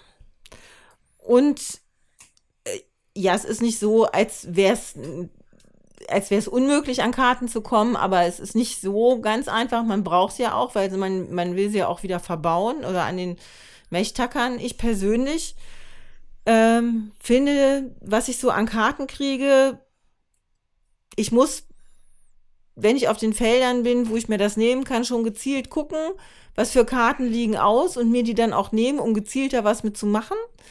Ähm, aber die, wie soll ich sagen, die Karten, also ich habe nicht, nicht oft genug die Möglichkeit, gezielt auszusuchen, ob, weil ich einfach mehr Karten brauche, als dass ich durchs gezielte Aussuchen kriege. So. Also, ob man jetzt mehr Karten braucht, als man durchs gezielte Zielen kriegt, würde ich nicht sagen. Aber ich finde für einen Deckbilder, ähm, also was es ja auf der Hand ein bisschen ist, muss man sich viel klarer entscheiden, welche Karte ist mir wirklich wichtig, Ja. was möchte ich wirklich haben, wo will ich hingehen. Und auch das finde ich ganz gut, weil also dieser Deckbuilding-Mechanismus, man endet, weiß ich nicht, mit 20 Karten oder so. Also man hat in der Regel maximal acht Karten, die aktiv gespielt werden, vielleicht neun. Ansonsten baut man halt Sachen an und man muss sich halt schon, schon entscheiden, weil es ist immer ein Commitment, sich eine Karte zu nehmen. Und man opfert dafür einfach andere Sachen. Man opfert Ressourcen Ja. zu kriegen und, und man muss da wirklich sich überlegen, welche Karte man wirklich haben möchte. Und liegt mir an der Stelle. Ich spiele sehr gerne Deckbilder, aber das ist halt, da muss man einfach mehr überlegen, finde ich. Ja, zumal, also es, man hat nicht viel aus, also man kann nicht viele Karten ziehen, man hat nicht so einen riesen Durchlauf. Und die sind auch noch fast ohne Utility, wenn du keinen Worker hast. Ja. Ja. Für den Deck, für das, fürs Engine Building, ja. Ähm, du kriegst halt ein Kirn für eine Karte, wenn du nicht den Miepel drauflegst. Das heißt, du musst dich auf zwei Ebenen, musst du dich darauf committen, was du, was du machen möchtest mit dem Deck. Was auch auffällig ist, was gerade die Karten angeht, das einzige Feld, wo man einfach vom Nachziehstapel welche zieht, ist äh, unten in den Basisdingern, ne? Ja, Ansonsten ziehst du nur entweder aus den. Erstmal ist es dann halt oben zufällig, wo es ist auf dem Plättchen, aber dann ziehst du halt aus den entsprechenden Compartments, ja, aus den Fächern, halt ein, ein, ein, da anliegendes Feld, ein, eine anliegende Karte oder halt eine überhaupt aus der Auslage. Aber nichts mehr aus dem Nachziehstapel, das kannst du Ja. vergessen. Es gibt zwar diesen Bür, diese Bürste da hinten, ja, den Besen, der wird auch fleißig benutzt, ja, immer schön die Auslage leer räumen, damit da ein bisschen Durchlauf kommt weil die Karten halt so spezifisch für auf einen zugeschnitten sein müssen, ja, damit sie effektiv sind. ja. Ja, aber da kommt trotzdem, dann, dann liegt halt manchmal was aus, was man echt nicht brauchen kann. Das Ja, ist ja. halt auch echt doof. Ja, aber gen genau, und das ist mir ja lange passiert, weil ich die falschfarbigen Miepel genommen hatte. Aber dann macht man aber auch wirklich den Besen. Und dann geht man dahin und dann räumt man einmal alles ab.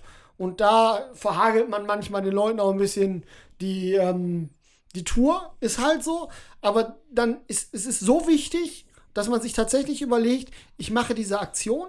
Gut, ich nehm, kann auch meine Karten noch auf die Hand nehmen oder ich kann noch ein umliegendes anderes Feld aktivieren. Das sind relativ starke Zusatzeffekte zu dem Besen, der alles wegschnitt. Aber man überlegt sich dann schon, ist mir das wert, da die Auslage zu verbessern für andere, weil du bist in der Regel nicht derjenige, der davon erst profitiert.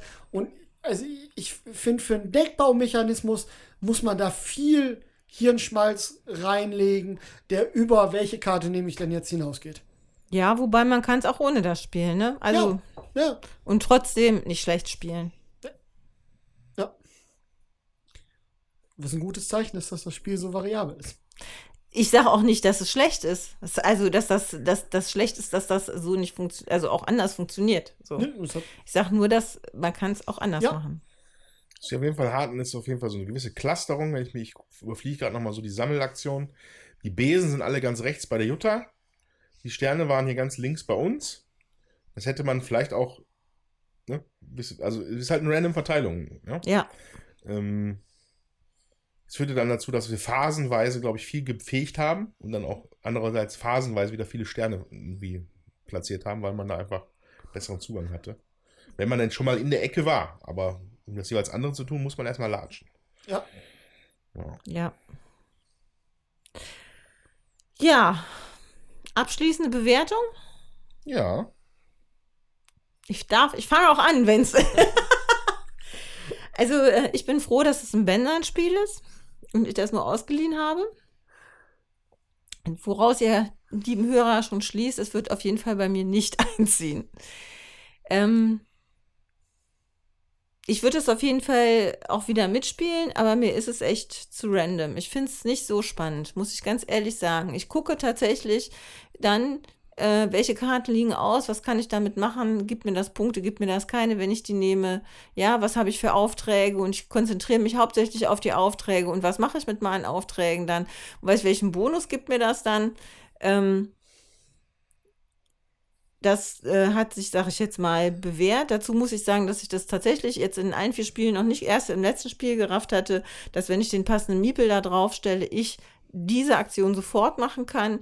Das hatte ich immer erst verstanden, dass das dann für kommende Aktionen gilt, mhm. wenn ich, dass ich das dann, wenn ich die kommende, in kommenden Runden diese Aktion, dass ich das dann immer machen kann. Also das haben wir vielleicht auch was verkehrt gespielt, ja. aber ähm, ist jetzt trotzdem so, äh, dass ich sagen muss, okay, spiele ich mit, ist auch mal interessant, aber so richtig vom Hocker reißt es mich jetzt nicht. Okay.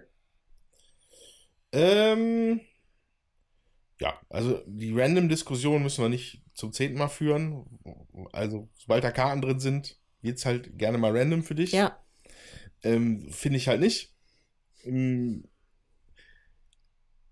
ich fand's gut, es hat mir gut gefallen.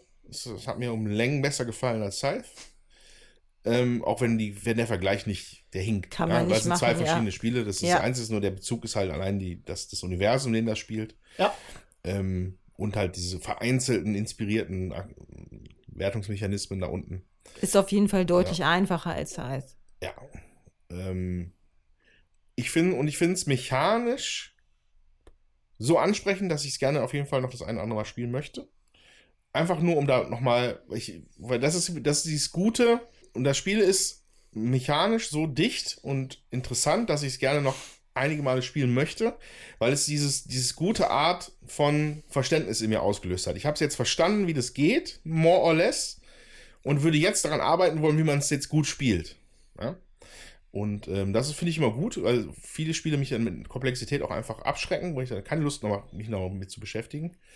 Ähm, schön. Also ich fand's gut und ich möchte nochmal hervorheben, die Verderbnismarker sind in, einem, in einer Komplementärfarbe gehalten, die mir sehr gut gefällt. Das ist nämlich Türki es ist so ein türkisiges Blau und, Ja. und Orange, was die Ja. Komplementärfarben sind. Ich weiß nicht, ob der Autor... nicht genau. Also äh, zu dem Orange wäre eine Komplementärfarbe ein gewisses Dunkelblau, aber es ist schon, Okay. Es ist komplementärig. ja, komplementär-esk. Ähm, und ich weiß nicht, ob, der, ob derjenige, der das designt hat, ein großer Miami Dolphins-Fan ist, aber das wirkt ein bisschen so.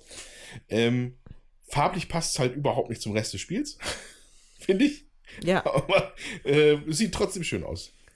Ähm, aber ansonsten ist das Produkt als äh, Produkt, also was die Karten, Grafiken, Plättchen, Minis, Holzmarker angeht, mal wieder über alle Zweifel erhaben.